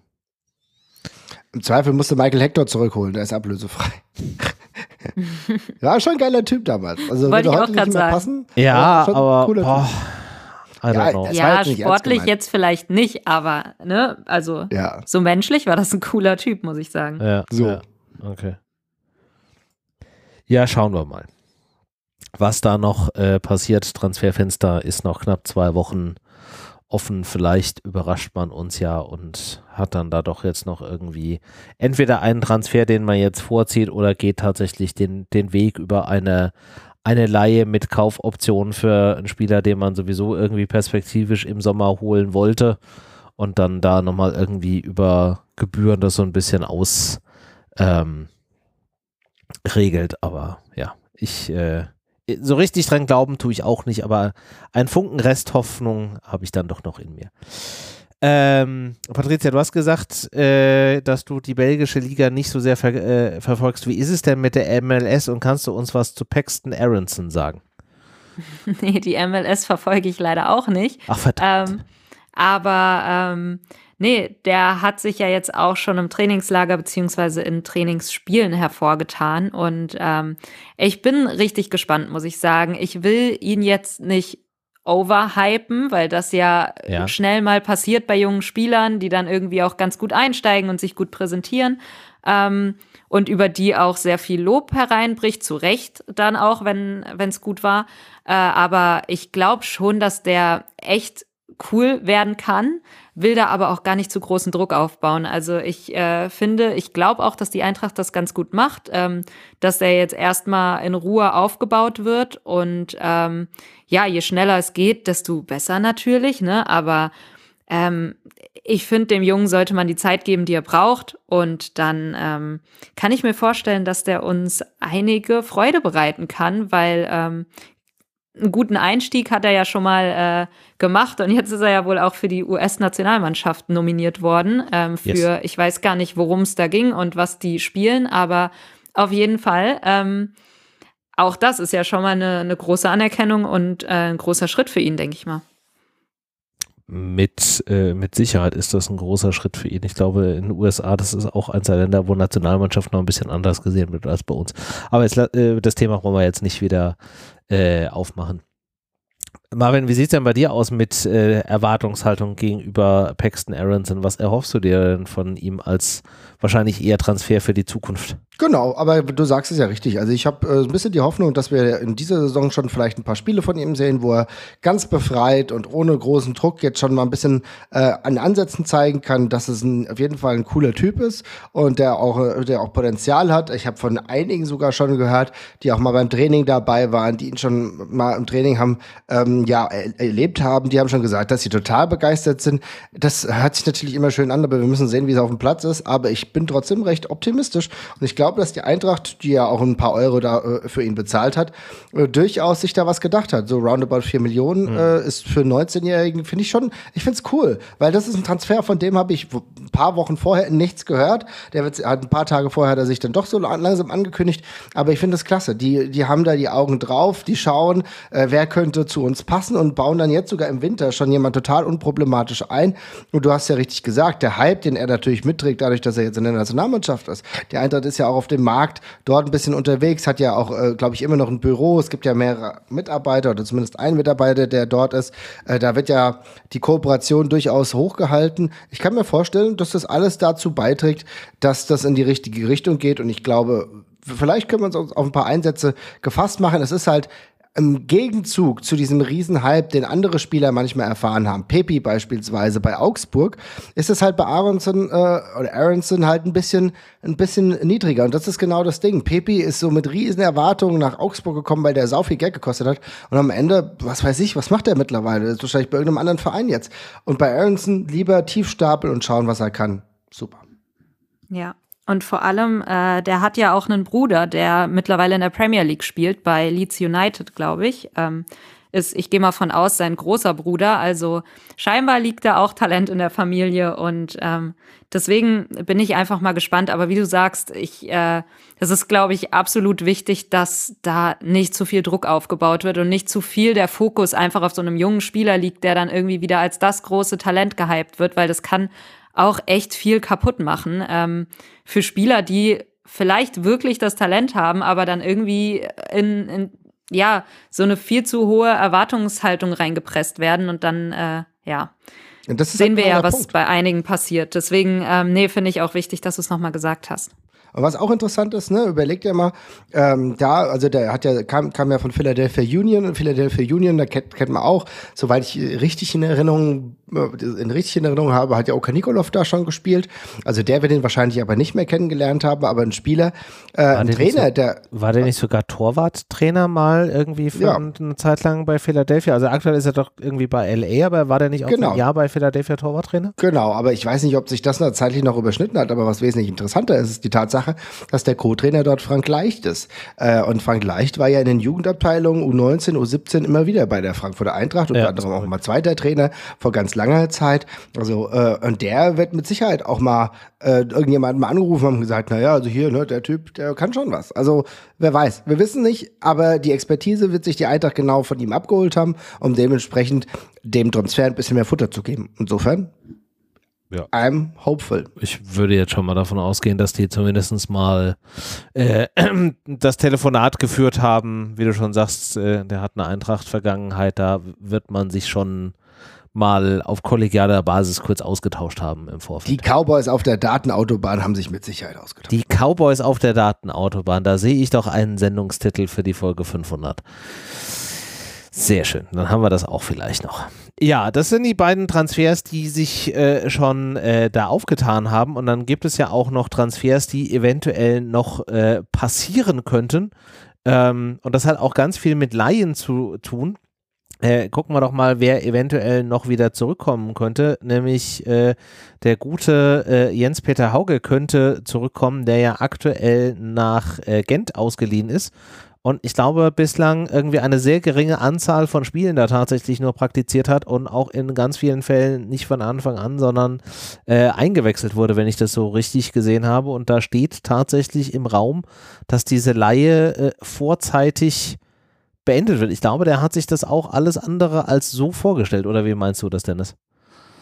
Ja, auf jeden Fall. Ähm, die Sache ist, er kommt ja, wenn man es zumindest dem Vernehmen nach nicht zu uns zurück, sondern soll dann im Endeffekt gleich weiter verliehen werden an einen anderen Verein.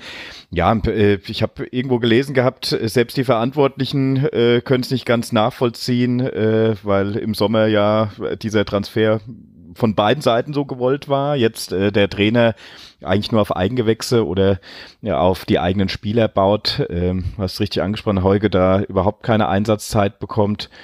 Ja, im Endeffekt macht es so auch für uns die Laie hier überhaupt keinen Sinn. Dementsprechend hoffe ich mal, dass wir mit ein bisschen Glück einen weiteren Abnehmer bekommen, wo er dann auch die benötigte Spielzeit erhält. Denn mhm. wenn er nur auf der Bank sitzt und keine, keine Einsatzzeiten bekommen, haben weder die noch wir irgendeinen Vorteil davon. Also macht der Abbruch der Laie an der Stelle auf jeden Fall Sinn und hoffen wir mal. Angeblich gibt es vier, fünf äh, Interessenten, die ja in Frage kommen könnten, womit jetzt verhandelt wird. Also da läuft das Rädchen auch weiter. Ich glaube aber, eine Zukunft, gerade auch kurzfristig bei uns, äh, sehe ich äh, für Holge nicht. Hm. Ja. Wie seht ihr das denn? Wer möchte? Ja, also ähm, ich habe ich hab drauf gewartet, dass du Namen sagst. Aber ähm, natürlich, ich, ich finde, wichtig ist, dass die Eintracht, und das fand ich super, was Krösche gemeint hat, dass sie ihn nicht fallen lassen, ne? dass die auch an ihn glauben, dass sie weiter von ihm überzeugt sind, weil äh, ich bin einer der wenigen immer noch hoffnungsfrohen, man äh, mag auch naiv, naiv zu mir sagen, was dann in Sachen Holge auch äh, oder Helge auch durchaus okay ist. Aber ich habe die Hoffnung nicht auf, äh, aufgegeben. Ich hoffe wirklich noch, dass das irgendwie passiert und funktioniert. Der braucht aber jetzt natürlich Spielzeit und er braucht Vertrauen. Und ich glaube, der Trainer, den er jetzt irgendwann bekommen wird, der muss auch sagen, ich will ihn haben und er kann zu einer Option werden. Und vielleicht ist dann eine, eine Liga mit einem ein bisschen geringeren Niveau. Natürlich, Belgien war jetzt auch schon äh, jetzt nicht unfassbar. Also wir, äh, Bastian und ich waren letztens in Ostende und bei allem Respekt, was wir da gesehen haben, war, ich sag mal, Hausmannskost, ja, äh, muss man sagen, auch wenn es natürlich sehr leidenschaftlich war. Aber das war jetzt nicht die Fußball-High-Class.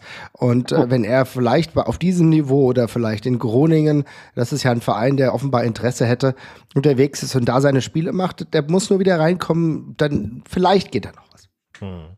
Ich muss auch sagen, ich bin, in Groningen ist übrigens auch Pepi jetzt untergekommen, habe ich gerade gegoogelt, wollte ich Aha. nur mal einwerfen. Ah, ja, ja, verliehen. Ja, dann. Ja, und der Scorter tatsächlich auch. Also äh, der Pipi-Train ist noch nicht äh, angehalten, Marvin. Also von der ist, ist quasi nur umgeleitet worden. Siehst du mal, wie fies ich war. Ja, ist, da tue ich ihm Unrecht. Dann ist er, scored in Groningen. Das, mhm. er scored, auch ein schöner Sendungstitel. Äh. Nee, also ich bin bei, bei, bei Horge bin ich genau, genauso drauf wie Marvin. Das Ding ist, ich weiß, dass das wahrscheinlich nicht mehr klappen wird, aber ich glaube nicht, dass das eine Graupe ist, muss ich sagen. Das ist eine Kopfgeschichte. Das kann ganz schnell in die andere Richtung gehen, aber dazu muss es halt passen. So, also der muss jetzt auch Glück haben, weil ich glaube, es gibt viele Karrieren, die in der entscheidenden Phase halt Pech hatten und oder auch selber irgendwie mit sich gehadert haben und es dann nie geschafft haben. Also die Möglichkeit besteht bei ihm auch. Aber ich finde trotzdem, dass man in seiner, zumindest in seiner Anfangszeit die gesehen hat, dass er schon Skills hat. Also der hat schon an gewissen Stellen was Besonderes gehabt und war auch äh, vom Tor unkonventionell teilweise, aber auch trotzdem irgendwie, ich glaube, er hat sogar die ersten beiden Tore geschossen, als wir äh, so schlecht in die Saison gestartet sind. Äh, aber dazu muss halt jetzt langsam mal was passieren. Und mhm. ich bin gespannt, weil für ihn wird der Druck halt auch immer größer, weil er wird sich ähnliche Gedanken wahrscheinlich sogar noch schlimmer machen als Außenstehende. So, du bist ja als Spieler, dann denkst du so, hm, beim AC Mailand hat es nicht so geklappt, dann bei der Eintracht hat es nicht so geklappt, habe gleichzeitig gesehen, wie Lindström abgeht. Dann bin ich verliehen worden, dann vielleicht greife ich nochmal an, dann klappt es da auch nicht. Das ist schon so wie der letzte Versuch beim äh, Stabhochsprung jetzt. So, du weißt jetzt ganz genau, gut, also allzu oft sollte ich jetzt hier keinen Scheiß mehr bauen. Und das kann natürlich den Druck auch erhöhen. Ich glaube, dass man das nicht vergessen darf, zu sagen, okay, wie weit ist er in der Lage, seinen Kopf nochmal frei zu kriegen, um die Chance zu ergreifen? Wisst ihr, was ich meine? Also ja, zu sagen, ja. Ja. Äh, weil es wird, die, die Chancen werden ja nicht mehr. So, das geht ja dann immer weiter runter. Und irgendwann, liebe Grüße an Lukas Daniels, spielt halt in Magdeburg. Also es geht halt schnell. So, und das kann aber genauso schnell wieder in die andere Richtung gehen, wo man sagt, okay, krass, wer hätte gedacht, dass äh, der nochmal so eine Entwicklung macht. Also es ist, bei ihm ist alles noch drin. Ich halte ihn weiterhin für einen guten Spieler und ich glaube trotzdem, dass bei, bei Milan nicht nur Blinde waren, die damals 15 Millionen für ihn bezahlt haben. Hm. Ja, ich glaube auch, habt ihr es gelesen, er hat sich ja wohl auch während der WM Hilfe gesucht, also mental und ja. körperlich, weil er wohl blockiert hat, also sowohl der Körper als auch im Kopf und das, ich finde, das zeigt sich halt auch. Also der hat ja wohl irgendwie Angst, sogar Zweikämpfe einzugehen. Äh, erstens aus der Angst, sich zu verletzen, andere zu verletzen und der hat einfach viel zu viel nachgedacht, soweit, dass halt selbst sein Körper blockiert. Ähm, und das ist halt wirklich so ein Ding, kommst du da raus oder kommst du da nicht raus? Und ähm, da finde ich es stark und auch gut, dass ähm, er da jetzt einen Weg geht und versucht, sich Hilfe zu holen. Und ähm, ja, vielleicht hilft's dann auch noch mal im neuen Umfeld und halt jetzt ähm, mit, mit der Therapie, was für eine Therapie das auch immer ist. Das weiß ich gar nicht genau, ähm, in welche Richtung das geht, äh, aber ist ja schon mal wichtig, dass das Problem irgendwie angegangen wird, weil ich glaube, wie Basti und Marvin auch, das ist kein schlechter Kicker und das hat man gesehen. Und ähm, ja, ich, ich wünsche es ihm auf jeden Fall, dass sich das verbessert, weil äh, es kann ja auch schnell kippen. Also manchmal muss ich wirklich ja nur irgendwas lösen und dann spielst du befreiter auf und hast ein paar Erfolgserlebnisse und dann ähm, kommt das Ganze wieder ins Rollen. Aber ähm, ja, es kann halt auch genau in die andere Richtung gehen. Deswegen wünsche ich ihm da wirklich von Herzen, dass das klappt, wenn, selbst wenn es nicht bei der Eintracht ist am Ende. Das ist ja erstmal zweitrangig, aber ja. Jedenfalls ist er ja dran und äh, mal schauen, wie das ja für ihn weitergeht jetzt. Ihr merkt, wir sind die letzten Verbliebenen des Team Höge. Es äh, wirkt so, ja. Ja, es war, aber ich fand auch bei ihm extrem krass, wie auf ihn äh, draufgegangen wurde, muss ich sagen. Bei der Eintracht, irgendwie, als er noch hier war, vor allem. Mhm ähm, finde ich, ging, ich weiß gar nicht warum, also nur weil es ein, ein, Spieler ist, der sich jetzt, ja klar, wahrscheinlich wegen des Preises, der auch für ihn mhm. gezahlt wurde, mhm. aber da kann er ja nichts dafür. Und äh, natürlich nimmst du die Chance an und äh, gehst dann zu einem Verein, der ja auch was bietet. Man muss ja sagen, die Eintracht bietet mittlerweile ja auch einiges und ja, weiß ich nicht. Ich fand es bei ihm irgendwie extrem krass, so dieses ja, diese negative Stimmung um diesen Spieler herum und äh, hat wahrscheinlich auch nicht geholfen. Das, also es geht ja auch nicht spurlos an dir vorbei. Ja, definitiv. Ja, schauen wir mal, was sich da in den nächsten zwei Wochen bis zum Ende des Transferfensters auch an dieser Stelle noch tut.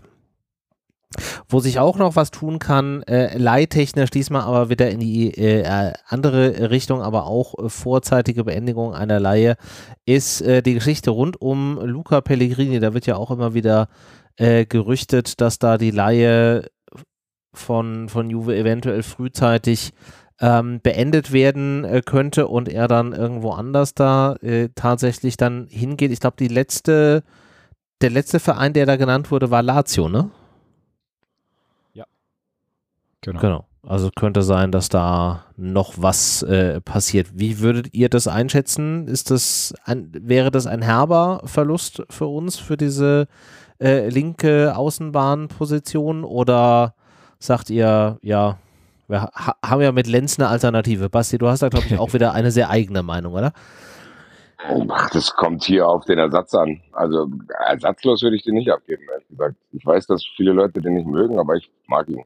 Und äh, ich halte ähnlich wie bei Hogge nicht das Problem, dass der irgendwie nichts kann, sondern dass das auch im Kopf ist. Dass das, vielleicht passt die Mentalität auch nicht zu Glasner, vielleicht passt die mhm. Mentalität mhm. auch nicht in das Spielsystem oder in die Bundesliga, ich habe keine Ahnung.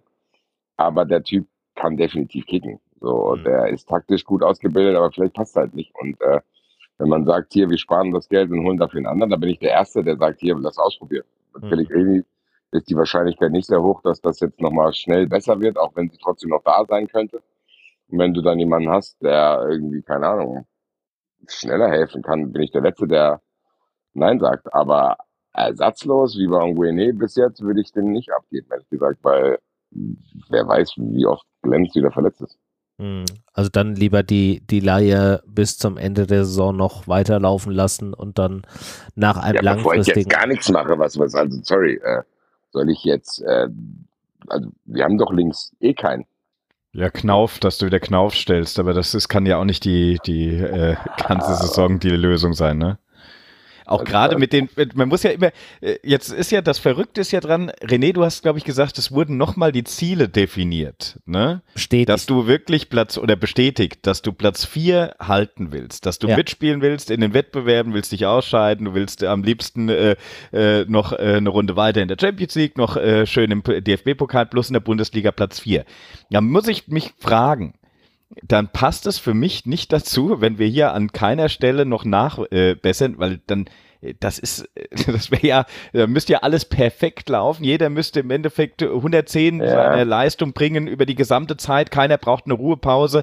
Das kann, also das funktioniert nicht. Da muss ich wirklich sagen, es klappt einfach. Wir haben es gerade gesagt dann verkaufst du aus der Abwehr noch jemand oder verkaufst in Anführungszeichen, gibst halt wieder ab, leist, äh, gib, äh, löst die Laie auf. Mhm. Das kann nicht sein, ohne dass du im Endeffekt einen adäquaten Ersatz hast. Und ja, ich bin auch bei dir, Basti, Pellegrini hat Potenzial.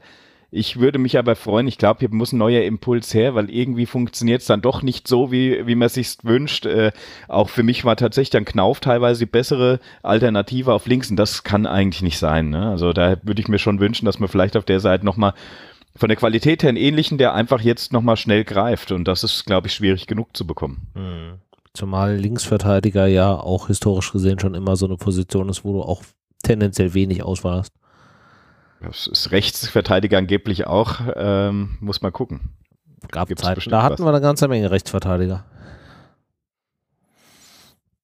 Aber gut, ja, schauen wir mal. Auch da wird sich das wahrscheinlich in den nächsten zwei Wochen. Es wird sich was tun, sobald ein Transfer irgendwie über die Bühne gegangen ist. Ja, und ich da glaube, ist halt irgendwie schwierig gerade, weil ja, da so richtig ich glaub, die Eintracht wird nicht, tut sich da nichts. Nee, und ich glaube, die Eintracht wird halt jetzt nicht krass ins Minus gehen. Also ich kann mir vorstellen, mhm wenn sich auch was auftut und du sagen kannst, ah, guck mal, ich bekomme einen, den ich im Sommer wollte, jetzt schon im Winter und dafür muss ich eine moderate Ablöse zahlen, weiß aber, dass der mir dann sofort schon helfen kann, klar, dann wirst du das machen. Alles andere wird ohne einen Top-Transfer, also einen Top-Abgang, nicht unbedingt stattfinden und dementsprechend, das bleibt auch jetzt wieder spannend. Ich hoffe halt, dass die Eintracht äh, perspektivisch den Gelüsten großer Vereine einigermaßen etwas entgegenzubieten hat. Mhm. Das, das, äh, weil da mache ich mir natürlich schon Sorgen, weil ich will eine Offensivkonstruktion bei uns nicht wirklich irgendwas verändern und ähm, hoffe, dass auch selbst unser Mittelfeld mit Zoe, das wird auch nicht passieren, aber dass die alle zusammenbleiben, aber dementsprechend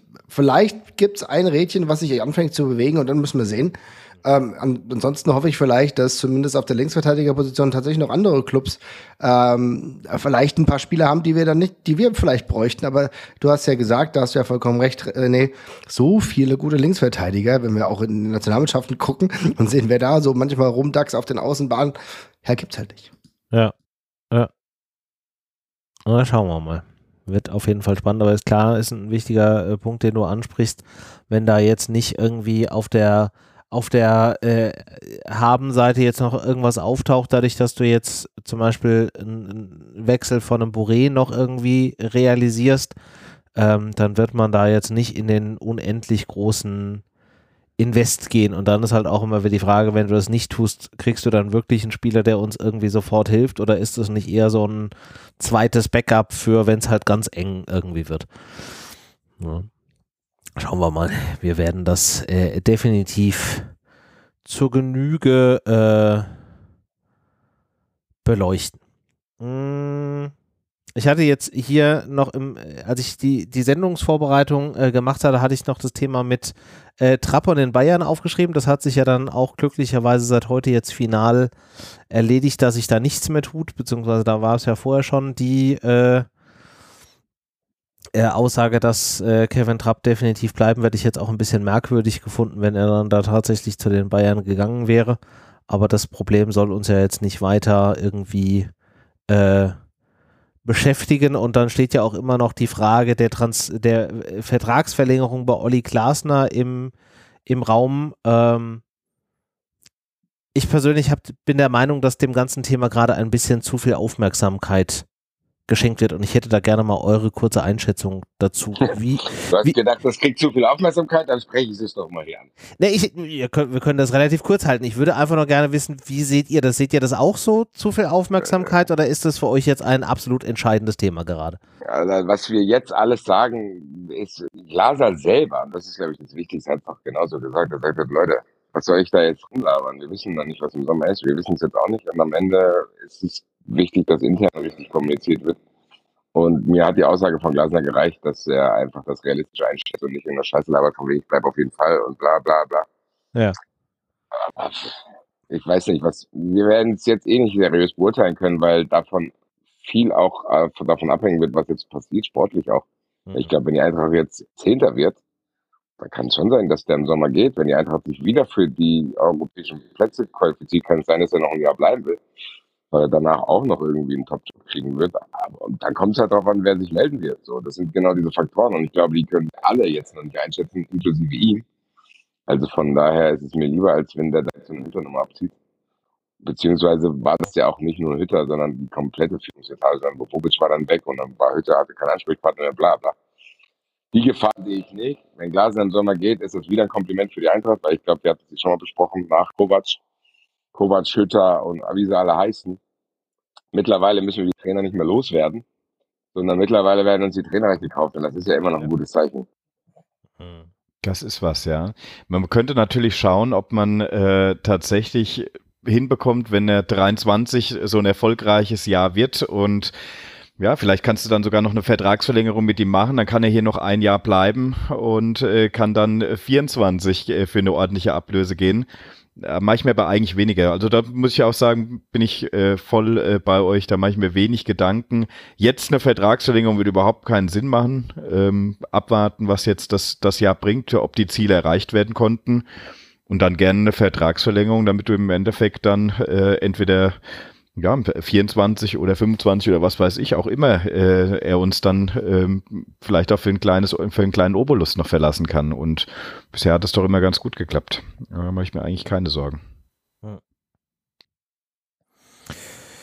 Gut, dann können wir, glaube ich, hier den, den großen Passus an aktuellen äh, Themen abhaken und uns ein bisschen mehr auf ähm, die Themen äh, konzentrieren, die da bevorstehen. Die Bundesliga geht nämlich am Samstag äh, wieder los. Und die Eintracht darf in der kommenden Woche direkt dreimal ran. Jetzt am Samstag äh, gegen Schalke, am äh, Mittwoch, Mittwoch gegen Freiburg und dann am nächsten Samstag, wenn ich mich nicht vertue, schon gegen die Bayern oder war das das Freitagsspiel? Das muss ich gerade einmal. War das Samstagspiel, ne? Samstag, glaube genau, ich. Samstag, ja. Genau. Und wie gesagt, jetzt am Samstag geht es um 15.30 Uhr ran gegen äh, Schalke zu Hause für uns. Ja, mit welcher ähm, Erwartungshaltung oder mit welchem Blick geht ihr denn in dieses äh, Schalke-Spiel rein, Herr Marvin? Sie haben wir schon länger nicht mehr gehört. Ich gehe damit rein, dass ähm, die Eintracht auf jeden Fall drei Punkte holen muss. So äh, große Überraschung gegen den Tabellen 18. Weiß aber, dass wir uns generell ja immer gegen ähm, Tabellen äh, ja, kind, Tabellenendkinder, oder wie sagt man? Naja, Kellerkinder. Kellerkinder. Äh, ja, ja, tatsächlich ja wirklich oft, oft schwer tun. Aber ich habe trotzdem die Hoffnung, dass die Eintracht das ernst nimmt. Ernster als wir vielleicht, wenn wir darüber so äh, Larifari reden, sondern dass sie halt wissen, okay, ein guter Start in, äh, aus der Winterpause kommt, ist jetzt extrem wichtig. Und mein Ziel und meine Hoffnung ist, dass die das komplett ernst nehmen und die ersten drei Punkte einfahren und dann äh, die erste wichtige Hürde genommen ist. Also insofern, die Eintracht muss gleich zeigen, äh, dass sie voll am Start ist, auch wenn es weh tut und wenn es mit Sicherheit noch ein paar Reibungsprobleme geben wird, aber das ist notwendig. Hm. Okay. Was äh, sagen denn die anderen? Patricia, wie ist so dein Blick auf dieses Spiel? Ja, jetzt geht's wieder los mit dem, die Eintracht tut sich ja immer schwer gegen Tabellen, äh, äh, Keller, Kellerkinder der Tabelle. Ähm, es stimmt ja auch, aber es geht wieder los. Ähm, nee, ich, ich sehe es ähnlich wie Marvin. Ich, äh, man sollte und muss da eigentlich schon mit einem Sieg reinstarten. Ich glaube, Schalke hat aktuell auch Verletzungsprobleme. Ähm, Ziemlich viele sogar, ja. Genau, das wird nicht helfen. Ähm, wobei, wer weiß, was sich da für ein Juwel findet irgendwie durch äh, Verletzungs-, aber ich will es jetzt hier nicht jinxen. Ähm, nee, alles in allem hofft und erwartet man eigentlich drei Punkte, weil wir wissen es, die Eintracht ist auf dem Papier und hat es ja auch schon gezeigt, die stärkere Mannschaft. Und wenn du komplett äh, realistisch und irgendwie äh, ohne Emotionen daran gehst, sollte das ja eigentlich machbar sein. Aber klar, du weißt halt nie, es war jetzt eine längere Pause. Wie kommen Mannschaften aus so einer Pause raus? Mhm. Und das ist so der Punkt, der mich so ja, ich kann jetzt halt irgendwie nicht einschätzen, die Pause war so lang, ich kann nicht mehr einschätzen, wo steht die Eintracht aktuell, weil ich nicht weiß, was diese Pause mit dieser Mannschaft gemacht hat. Können wir anknüpfen daran, ähm, ja, wo, wo, wir aufgehört hatten, oder äh, musst du irgendwie dich erst wieder finden und hast so ein bisschen Anlaufschwierigkeiten? Das wird sich jetzt zeigen. Ähm, aber ich hoffe nicht. Ich hoffe, man startet da erstmal direkt furios rein und äh, kann dann irgendwie mit gutem Gewissen in die bald Rückrunde gehen. Ähm, aber ja, wird sich zeigen. Bin gespannt, weil ähm, aus dem Trainingslager hat man ja auch gehört, es war irgendwie gut, aber es gab natürlich auch noch Punkte, an denen man arbeiten muss und aber das ist, glaube ich, auch so ein Standardsatz. Also das, ich glaube, das sagt jeder Trainer immer und das sagt jeder Trainer auch nach jedem Training, weil du immer noch irgendwas findest, was du verbessern kannst. Von daher weiß ich nicht, kann man wahrscheinlich nicht zu hoch hängen. Ich lasse mich überraschen, aber hoffe und ja, erwarte auch schon so ein bisschen von der Eintracht, dass sie sich da zumindest gut präsentiert und äh, Punkte mitnimmt. Das muss sein. Also äh, ich muss sagen, tatsächlich alles, alles weniger als ein Dreier wäre hier eine Riesenenttäuschung. Ähm, das ist äh, klar, du kamst, musst ja sagen, der letzte Spieltag war, glaube ich, auch gegen Mainz ein Unentschieden gewesen, kurz vor der, kurz vor der Pause. Mhm. Ähm, dementsprechend, äh, gut, Mainz ist jetzt nicht ganz so weit hinten wie natürlich Schalke. Die Torgefahr, die die Schalke in der Hinrunde beziehungsweise in den ersten 15 Spielen nicht ausgeschaltet haben, glaube ich, konnten sie jetzt auch in der in der in dem Wintertrainingslager nicht unbedingt äh, von heute auf morgen umschalten. Nee. Heißt, für uns ist es eigentlich das Wichtigste, dass du stabil hinten auch mit dem Tuta-Ausfall umgehst, äh, die Spieler, die zur Verfügung stehen, einigermaßen performen und dann mache ich mir ja eigentlich keine Sorgen, dass du gegen Schalke drei Punkte holst. Schwieriger, das tatsächlich ist hier äh, bei dass du eben nicht überpaced oder den Spiel äh, Gegner im Endeffekt hier, wie er richtig sagt, zu locker nimmst. Weil das größte Problem ist ja bei der Eintracht doch eigentlich auch in der letzten, in den vorherigen Spielen immer gewesen, dass du gesehen hast, wenn du zu locker gespielt hast und hast so dumme Tore bekommen, ist es super schwierig, auch gegen Schalke dann äh, nochmal den Hebel umzudrehen. Das heißt, diszipliniert, aber da ist mit Glasner haben wir da genau den richtigen Mann, der die richtig einstimmen äh, wird. Und da mache ich mir eigentlich keine Sorgen, dass wir hier zu locker an die Sache rangehen. Und dann wird das vielleicht zwar nicht das schönste Spiel, aber ich denke schon, dass wir hier mit drei Punkten rausgehen. Ja, und dann ist da noch die, die schwierige Frage äh, der Aufstellung. Die Ehre kommt jetzt äh, äh dir zutage, Basti. Wie, wie, würdest du denn gegen Schalke aufstellen? Ja, die Abwehr ist wahrscheinlich das Einzige, was offen ist, oder? Äh, wahrscheinlich echt gehe mit Jakic. So, der ist ein bisschen ein Außenseiter in der Diskussion. Smallschiff ist ja angeblich an allen vorbeigezogen, aber da äh, Tuta nicht dabei ist, sehe ich Smolcic jetzt noch nicht, weil den will ich, wenn er für die Mitte sehen. Also Hasebe kommt bei mir in die Mitte, Dika links, Jakic rechts, äh, Innenverteidiger, dann Ebimbe, Knauf auf den Außenbahnen. Dann haben wir, wen haben wir denn noch? Wen brauchen wir noch? So. Ja. Und Kamada. Und dann Götze Lindström Das heißt, du setzt Knauf nach links und Ebimbe nach rechts. So mache ich das. Und Hasebe in der Dreier-Innenverteidigung mit Endika und Jakic. Also du hast keinen kein Smolcic dabei. Nee, ich wüsste nicht, wie man den da reinbasteln soll, außer wenn Hasebe dann draußen bleibt. Aber warum sollte man den draußen lassen? Ich glaube, der ist wichtig momentan. Gerade für diese Spiele, weil ihr habt schon angesprochen, das wird, glaube ich, so unglaublich anstrengend, das Spiel. Die haben neun Punkte, die müssen gewinnen. Die haben tausend Verletzte, das heißt, die haben auch keinen Druck. So, die kommen hierher und denken, meine Güte, dann kommt irgendein junger Kerl, der unbekümmert hier aufspielt, am Ende steht es nur für Schalke, wer weiß das schon. Hm. Das wird nicht so einfach, wie man denkt, weil genau diese Spiele waren in der Hinrunde das Problem und eigentlich in den letzten Jahren immer das Problem der Eintracht sind diese Spiele. So, und ich glaube schon, dass Reis Mannschaften aufstellen kann, die zumindest kämpfen und gut organisiert sind und damit wird die Eintracht Probleme haben. Ich glaube nicht, dass die Eintracht die 3-4-0 weghaut, sondern das wird harte, harte Arbeit. Vielleicht muss man sich ein bisschen wie man es gegen Union gemacht hat. Einfach sagen, ja, hier Leute, habt ihr auch mal einen Ball. Guck mal, was ihr damit anfangen könnt. Und äh, spielen die dann zweimal her oder gewinnst vielleicht sogar eine Standardsituation, mein Gott. Okay. Gegenmeinungen. Ja.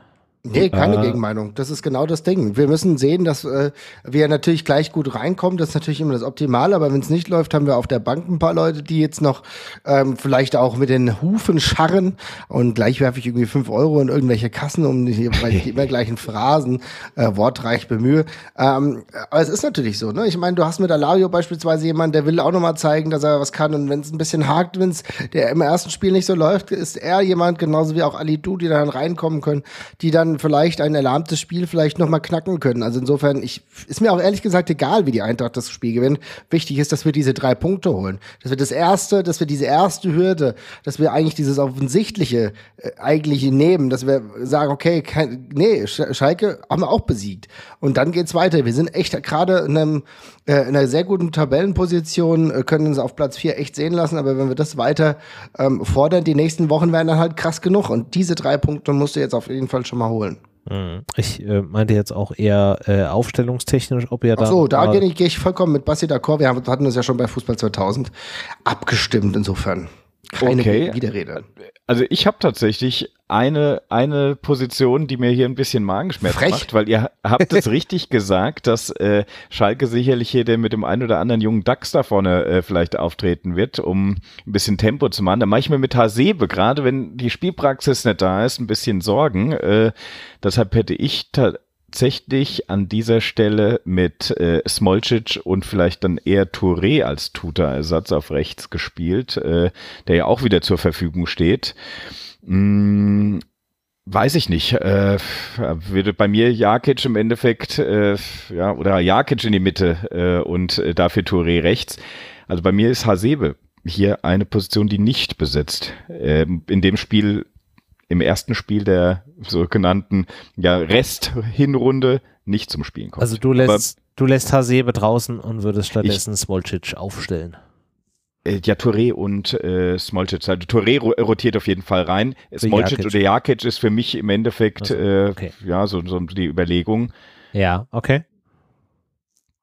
aber äh, für mich wäre Touré auf jeden Fall für äh, Hasebe die äh, Wahl. Einfach vom Tempo her. Ich habe ein bisschen Angst, dass äh, hier äh, das Tempo, gerade wenn noch nicht so der Rhythmus drin ist, auch eine Hasebe braucht oft ein bisschen, finde ich. Aber das ist ist ein super Kerl, ist ein disziplinierter äh, Typ und ist auch cool und auch stellungstechnisch macht ihm ja keiner was vor.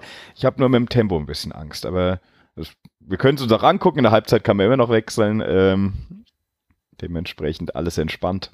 Ist ja erstmal hier die Startelf. Mhm. Also Seht ihr, geht ihr denn mit mir mit oder sagt ihr, oh nee, äh, auf keinen Fall Touré oder auf keinen Fall äh, äh, Smolcic da reinwerfen? Das ist ja auch, wäre für mich jetzt auch kein Drama. Patricia, bist du schon wieder in der Schweiz oder hast du dazu eine Meinung? Nee, ich habe eine klare Meinung. Ah. Und das ist, ähm, ich gehe tatsächlich mit Basti und Marvin mit eins zu eins. Ähm, das ist aber auch jetzt gar nicht dem geschuldet, wie Dennis gesagt hat, so, ach nee, auf gar keinen Fall Smolcic, auf gar keinen Fall Touré. Äh, so ist es nicht. Also ich glaube, jeder, der dort aufgestellt wird, dem würde ich ein gewisses Grundvertrauen, äh, bei dem würde ich ein gewisses Grundvertrauen haben, äh, weil die alle schon gute Spiele gemacht haben und gezeigt haben, äh, ja, sie sind da. Aber mir geht's da anders als Dennis. Ich habe gerade bei Hasebe irgendwie immer ein gutes Gefühl, auch wenn der zuletzt auch immer mal vielleicht einen Schnitzer drin hatte und natürlich hat er ein Tempodefizit, aber da denke ich mir immer gut, da ist zum Beispiel ein Dika nebendran, der ist schnell. Wir haben Knauf und Ebimba auf den Außen, die auch irgendwie noch schnell, wenn es wirklich mal brenzlig wird, mit hinterrücken können. Also ähm, ich glaube, das passt und ich glaube, ich würde gerade in so einer Situation Hasebe vertrauen.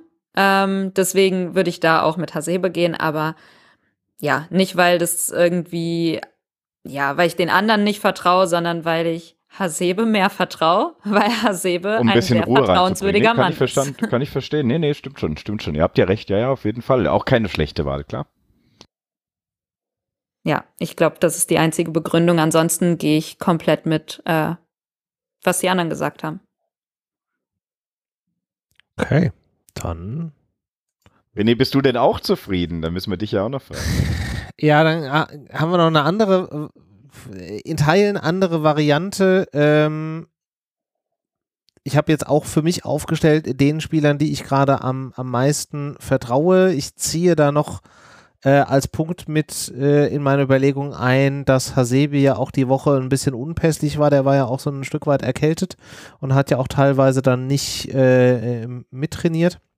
Äh, meine Innenverteidigung, das ist tatsächlich die einzige Geschichte, wo ich ansonsten auch von euch abweiche, wäre eine Dreierkette mit äh, Endika links, Smolcic in der Mitte und einem Jakic auf rechts. Das wären jetzt so die drei Spieler, wo ich mich irgendwie am sichersten mitfühle, weil ich auch glaube, dass Smolcic das durchaus kann und der so ein Stück weit dann da auch äh, unterschätzt wird. Am Ende wäre es mir unterm Strich egal, ob da jetzt ein Hasebe oder ein Smolcic spielt, ähm, solange da halt die drei Punkte für uns stehen. Okay, also Jakic für auf die Tuta-Position. Jakic auf die Tuta-Position. Unbekanntes ja Land. Echt, hat er schon gemacht? Weiß ja. ich gar nicht mehr, ja.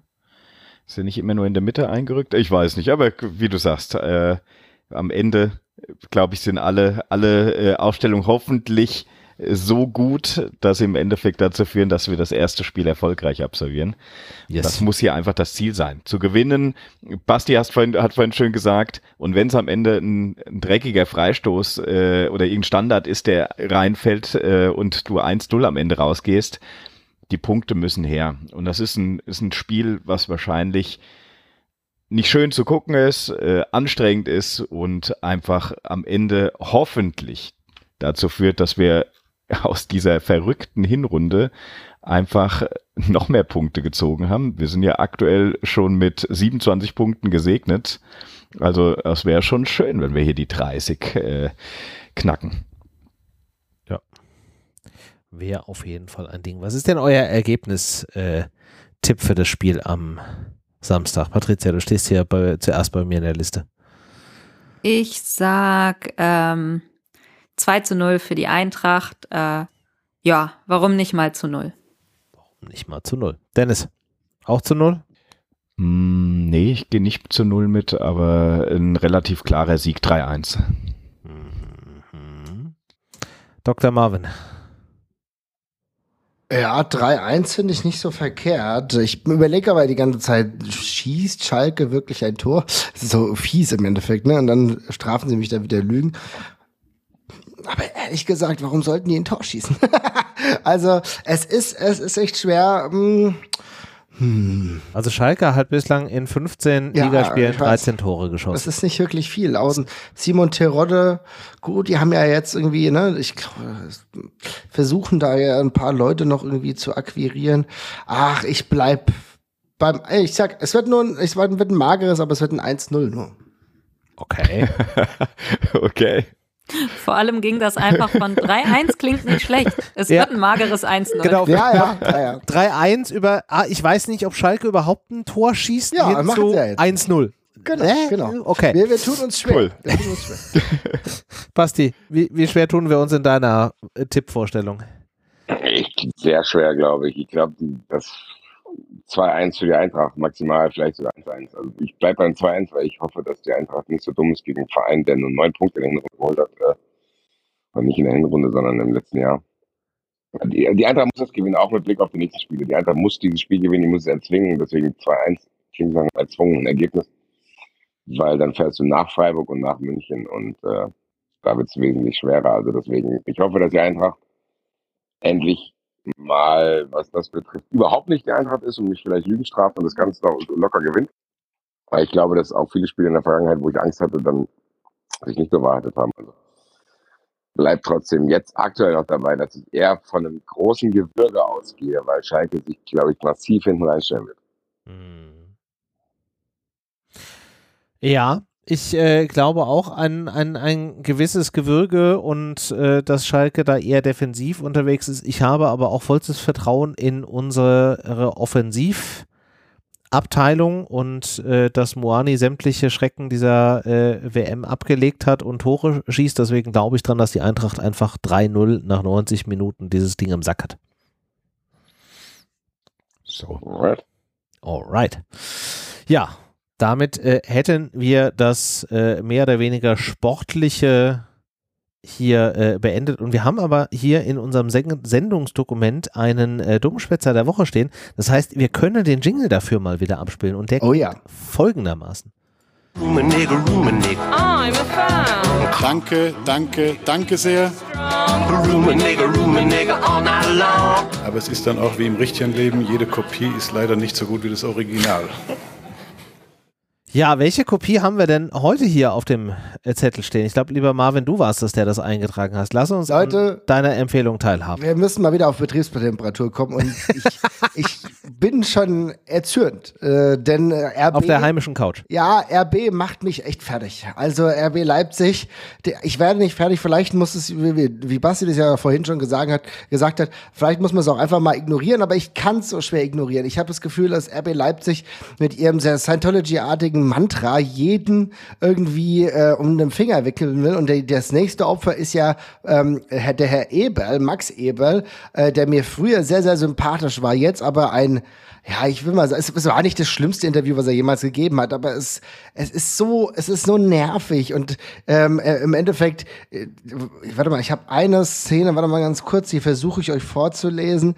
Ähm, genau. Als es um Inhalte ging, wurde mir sofort klar, dass wir beide große Ambitionen haben. Herr Mateschitz hatte immer Lust, erfolgreich zu sein. Er hat mir gesagt, dass er mich beobachtet hätte und cool findet, wie ich bin er findet cool, wie ich bin. Also, er sagte, ich passe zu Red Bull und diesen Satz konnte ich sofort unterschreiben. Ich habe auch Lust, voranzukommen, innovativ zu sein und genau das strahlt die Marke und der Verein aus. Also, Max Eberl, der früher wirklich für irgendwas stand, ist mittlerweile auch in diesem Brainwashed Circle drin und deswegen ist er mein Dummschwätzer der Woche. Man könnte das wahrscheinlich mit RB in den nächsten Wochen fortsetzen, wenn Rufen Schröder bald dort anheuert, aber das ist meine Nominierung wir brauchen den Dummschwätzer der Woche mal. Äh, jetzt nur nochmal, dass ich das jetzt in meinem, in meinem Kopf irgendwie gepasst bekomme. Max Eberl hat in diesem Interview diesen Satz, den du gerade eben zitiert hast, gesagt, dass Mateschitz ihn angerufen hat und gesagt hat, dass er wie Arsch auf einmal, so würde ich das jetzt benennen, zu Leipzig passt und das hat er sofort unterschreiben können. Aber in meiner Erinnerung war da nicht Eberl in seiner Zeit bei Gladbach immer sehr stark kontra Leipzig, also das kriege ich jetzt gerade irgendwie nicht in meinem Kopf gepasst. Das mag also gut so sein, aber es ist, zeigt sich halt, dass diese Bundesliga durchaus mit Wendehälsen nicht äh, minder vertreten ist. Und die wollten Eberl nicht für die Taskforce des DFB haben? Ich frage nur für einen Freund. Offenbar nicht, da war ja der andere Schlawiner von denen da drin. Ja, würde aber auch vielleicht ganz gut da rein. ja, okay. Ja, ich, ich, ich finde, Philipp Köster hat für diesen Herren sehr gute Worte gefunden, als er gesagt hat, Max Eberls Ausführungen zu RB Leipzig befinden sich längst im postpraktischen Bereich. Hm. Ehrlich gesagt ist das das Gefühl, das ich auch habe. Das ist sehr gut. Am Ende, am Ende, was Marvin sagt, das ist nicht einfach, das zu ignorieren, aber man muss es, glaube ich, ignorieren, weil am Ende ist, glaube ich, der einzige Grund von diesen Aussagen nicht, dass die da wirklich dran glauben, sondern die Leute aufzuregen und dadurch interessant zu bleiben. Ich ja, glaube, Leipzig hat, Leipzig hat für sich den Weg halt, Leipzig ist halt jetzt, die haben es probiert so, diese, diese, diese Story zu erzählen, wir, wir sind innovativ und wir sind junge Spieler und bla, das wird sich schon verfangen. Haben dann gemerkt, das interessiert niemanden, auch wenn sie erfolgreich sind. So, Champions League hat kein Mensch interessiert, außer Frank Buschmann, immer wenn er da rumgeschrien hat. Und jetzt probieren sie es halt auf diese Art und Weise und leider funktioniert, selbst bei mir, also ich reg mich auch mal wieder darüber auf dem Reeper dran drüber. Das funktioniert schon, was sie machen. Das funktioniert ja auch in anderen Bereichen, äh, wo du dann quasi mit Trollerei in die Schlagzeilen kommst und den einen oder anderen dann auch gewinnst, weil er dann denkt, ja, meine Güte, also RB Leipzig ist tatsächlich ein Auffangbecken für alle Trolle und davon gibt es leider viele. Also hm. am Ende ist es so, weil du musst es ja nicht sagen. So, was er da sagt. Auch dieser, der hat auch, glaube ich, jetzt irgendeinen Seitenhieb gegen Gladbach wieder gemacht. So, ich habe schon gemerkt, dass hier in der Stadt so eine unglaubliche Euphorie ist und hier geht es mehr um Fußball als bei meinem alten Arbeitgeber. Ich mir denke, Digga, in, Leip in Leipzig ist in Leipzig ist safe nicht mehr Fußball lieber als in Gladbach. So, das kann gar nicht sein, weil das, wie soll das, wann soll das gewachsen sein? Und Gladbach ist ein historischer Verein. Günter Netzern, was weiß ich was, die haben wirklich da, die sind verwurzelt bei sehr, sehr vielen Menschen so. Und diese Aussage, er weiß, dass das nicht stimmt. Ich, der weiß, dass das nicht stimmt. Aber ich glaube, dass Leipzig jetzt diesen Kurs fährt, das hat ja irgendwie, gab es ja nach dem Pokalsieg so einen Shift, wo die dann das Red Bull da in den Pokal geschüttelt haben und das setzt sich jetzt auf diese Art und Weise fort. Das ist am Ende, ist das Getrolle von dem reichen, nervigen Typ, der nicht anerkannt wird, weil er auf diese Art und Weise noch Aufmerksamkeit bekommt. Ansonsten würde der gar keine bekommen. Das ist, das ist ganz gefährlich weil das an gewissen Stellen dann wahrscheinlich trotzdem verfängt. Das merken wir ja an anderen, anderen Sachen so. Guckt euch Friedrich Merz an, der labert auch einen unglaublichen Bullshit, aber scheinbar gibt es Leute, die Bock haben, damit zu äh, brüllen und das wird bei Leipzig auch so sein. Deswegen weiß noch nicht, wie man damit umgehen soll, weil am Ende labern die Scheiße. So, und die wollen quasi da rumtrollen, damit die überhaupt noch irgendeine Relevanz haben und das macht der. Und dass der das, wie Marvin gesagt hat, so schnell angenommen hat. Und jeder, der dorthin geht, jeder, das ist irgendwie gruselig fast. Ja. Es ist, ja, es ist wie eine Sekte. Es ist echt, ich werde auch nicht fertig. Es ist, er wundert mich, wie schnell man in diesen Sog reingrägt, aber äh, rein äh, kommt. Aber es ist wahrscheinlich mit Vertragsunterzeichnung unterzeichnest du auch eine Klausel, dass du jetzt wie der absurdeste Idiot äh, dich äh, überall geben musst, offenbar also, aber es funktioniert, die bekommen, ja genug Geld. Am Ende ist es ja so, ne, die werden, die sind eh gehasst und mit, ich meine, die haben ja die mittlerweile so eine Masche, habe ich so fast das Gefühl. Darüber müssen wir irgendwann nochmal sprechen, wenn äh, Schröder dann wirklich jetzt auch bald dort anheuert. Aber noch funktioniert ja dort alles. Ähm, es wird versucht, Normalisierungstendenzen durchzudrücken, aber genau das dürfen wir halt nicht machen. Und ähm, die, was die reden, muss uns vielleicht irgendwann auch egal sein, aber noch regt es mich halt auf. Mhm. Ja, äh, ich hatte das Interview nicht gelesen und auch nicht wahrgenommen, aber allein bei den Ausführungen regt es mich schon auf. Von daher aus meiner Sicht eine sehr nachvollziehbare äh, Bewertung oder äh, Nominierung. Das war das, was ich sagen wollte. Hättet ihr noch andere Nominierungen? Äh, ja. Mhm. Aktuell. Ich habe es aber auch ein bisschen ignoriert. Also ich bin ein schlechter Ansprechpartner. Ich habe so die letzten zwei Monate ein bisschen probiert zu ignorieren, was da so gelabert wird. Glaube, Wobei man kann auch Watzke nominieren für diese Aussage, dass quasi jetzt die Journalisten sich beim Riemen reißen sollen. Oh ja. Ein bisschen das äh, Turnier im eigenen Land pushen sollen und dass sie auf jeden Fall dazu beitragen sollen. Ja. Damit sich kein Nebel äh, auf die Stimmung legt. Ja. Sehr gut. Sehr gute Nominierung auch. Verstehe es halt nicht, ja. Ja, wunderbar. Mhm. Hervorragend. Dann, liebe Hörerinnen und Hörer, ich weiß nicht, ob ihr noch wisst, wie das geht, deswegen erkläre ich es noch einmal kurz. Lass ihr, uns da noch einen dritten mit reinnehmen, Julian Nagelsmann. hast du nicht gerade eben gesagt, du hast die letzten zwei Monate das alles ausgeblendet und hast nichts und jetzt haust du hier einen nach dem anderen raus? Ja, weil der mir zugetragen wurde von äh, einem, ich glaube, der hört auch hierzu, nicht nur 93 hier, wie heißt der denn nochmal? Lass mich gleich gucken, ich suche ja. mir, der hat mich nämlich extra angezwittert und hat mir gesagt, hier, ach, Ernst Mosch natürlich. Ja. Liebe Grüße. Ja. Liebe, liebe Grüße. Der hat also, mir den, den Spruch, also Jan Sommer ist ja zu Bayern gegangen. Ja. Und Julian Nagelsmann sagt, Brazzo, Olli und Marco Neppe arbeiten. Und dann hat er es extra eingeführt. Ich erkläre meine eigenen Witze. Achtung, Wortspiel. Sommer wie Winter da dran, den Kader zu verstärken. Ach du. Also ich bin, ich habe ja. Der Witz an sich ist schon schlecht, aber wenn du dann auch noch Achtung Wortspiel anteaserst. Ja. Also das ist noch einen schlechten Witz, den dann auch noch zu erklären und er meint das safe nicht ironisch, wenn man ihn kennt. Ja. Ich frage mich, ob der nicht jemanden im Umfeld hat, der ihm sagt, ja, boah, du bist ein guter Trainer, konzentriere dich auf deine Fähigkeiten, hol dir jemanden, der sagt, wie man sich anständig anzieht und halt einfach am besten was humoristische Dinge neben dem Platz betrifft, dann eine Chance. Also ich da tut ja, sich ja keinen Gefallen, Typ. Da tut sich ja keinen Gefallen. Ja. Das ist peinlich. Ich bin normalerweise ja ein großer Achtung, Freund von, von, so sehr flachen Witzen, aber der ist selbst mir zu fies. Achtung, Ich finde, wir sollten das hier einführen. Wir sagen jetzt immer Achtung, Wortwitz vor jedem Wortwitz, damit es auch jeder versteht und äh, der Witz damit noch mehr gestorben ist, als er eh schon war, obwohl es da nicht geht. Äh, es gibt keine Steigerung von Sterben, aber ja, ähm, finde ich, sollten wir machen. Einfach mal einführen. Ja. Alleine zu denken, dass er kreativ ist. Gott, oh Gott, oh und wenn Jan Sommer im Winter wechselt, zu denken, wahrscheinlich bin ich der Einzige, der dem das einfällt, oder? Also ich meine, also und Wie oft Jan Sommer schon ah. mit Sommer-Winterwitzen genervt wurde. Bestimmt. Ja, so, also das, das, das, das und dann kündigt er das einfach mit noch Achtung Wortspiel, weil er denkt, ja, meine Witze, die sind ja meistens zu deep für die Leute. Deswegen äh, kündige ich die an. Weil ich meine, das versteht ja nicht jeder. Da muss er schon ein sehr hohes Bildungsniveau haben, um diesen Sommer-Winterwitz zu verstehen. Ja. Deswegen nett von ihm, dass er das nochmal erklärt. Wenn er Witze ankündigen muss, dann ist da wirklich Hopfen und Malz verloren.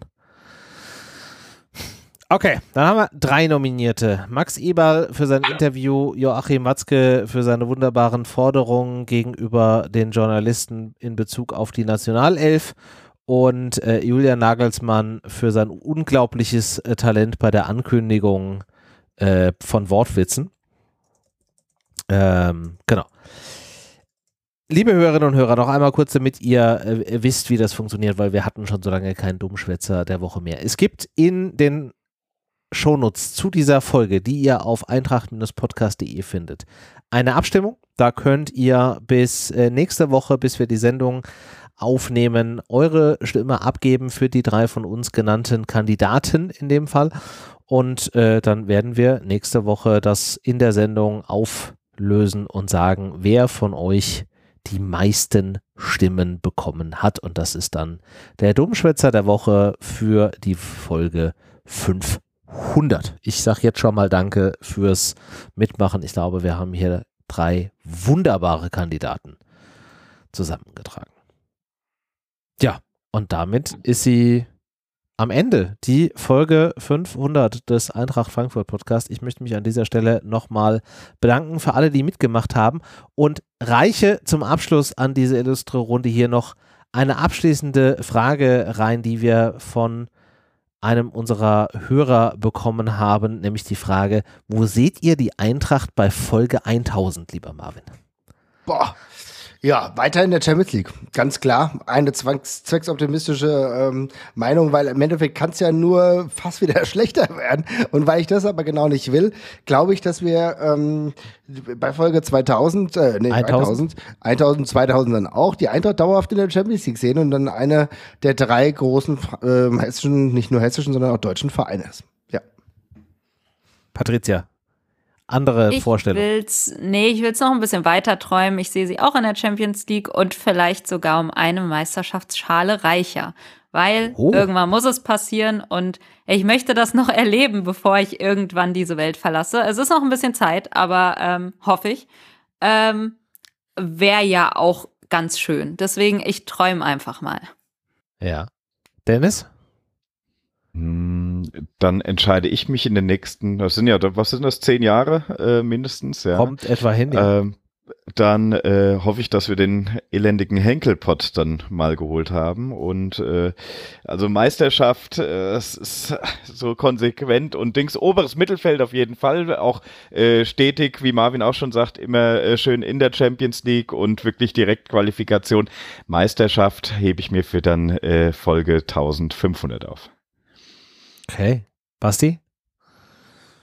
Ich glaube, dass die Eintracht dann hoffentlich in der bereinigten Bundesliga spielt, weil der eine oder andere Verein abgeschafft wurde und der eine oder andere Verein in die Super League gegangen ist und dann du eine richtig geile Bundesliga hast, in der die Eintracht vielleicht tatsächlich durch irgendwelche neuen Regularien auch mal die Chance hat, Meister zu werden. Ja. In meiner Vorstellung hat die Eintracht auf jeden Fall noch eine ganze Reihe von internationalen Auftritten äh, mitgemacht. Ich sehe uns noch tatsächlich mit mindestens einem DFB-Pokalsieg, vielleicht sogar äh, mit zweien. Und vor allen Dingen sehe ich halt weiterhin eine, eine geile Fanbase, die einfach jedes Heim- wie Auswärtsspiel zu einem richtigen Fußballfest macht, so wie es sich aus meiner Wahrnehmung heraus gehört. So, und damit würde ich sagen, machen wir Folge 500 endgültig zu. Wir danken euch da draußen fürs Zuhören. Wir danken euch jetzt schon für Kommentare, Glückwünsche, für Abstimmung beim Dummschwätzer der Woche und melden uns nächste Woche in gewohnter Art und Weise wieder mit Folge 501. Bis dahin, macht's gut.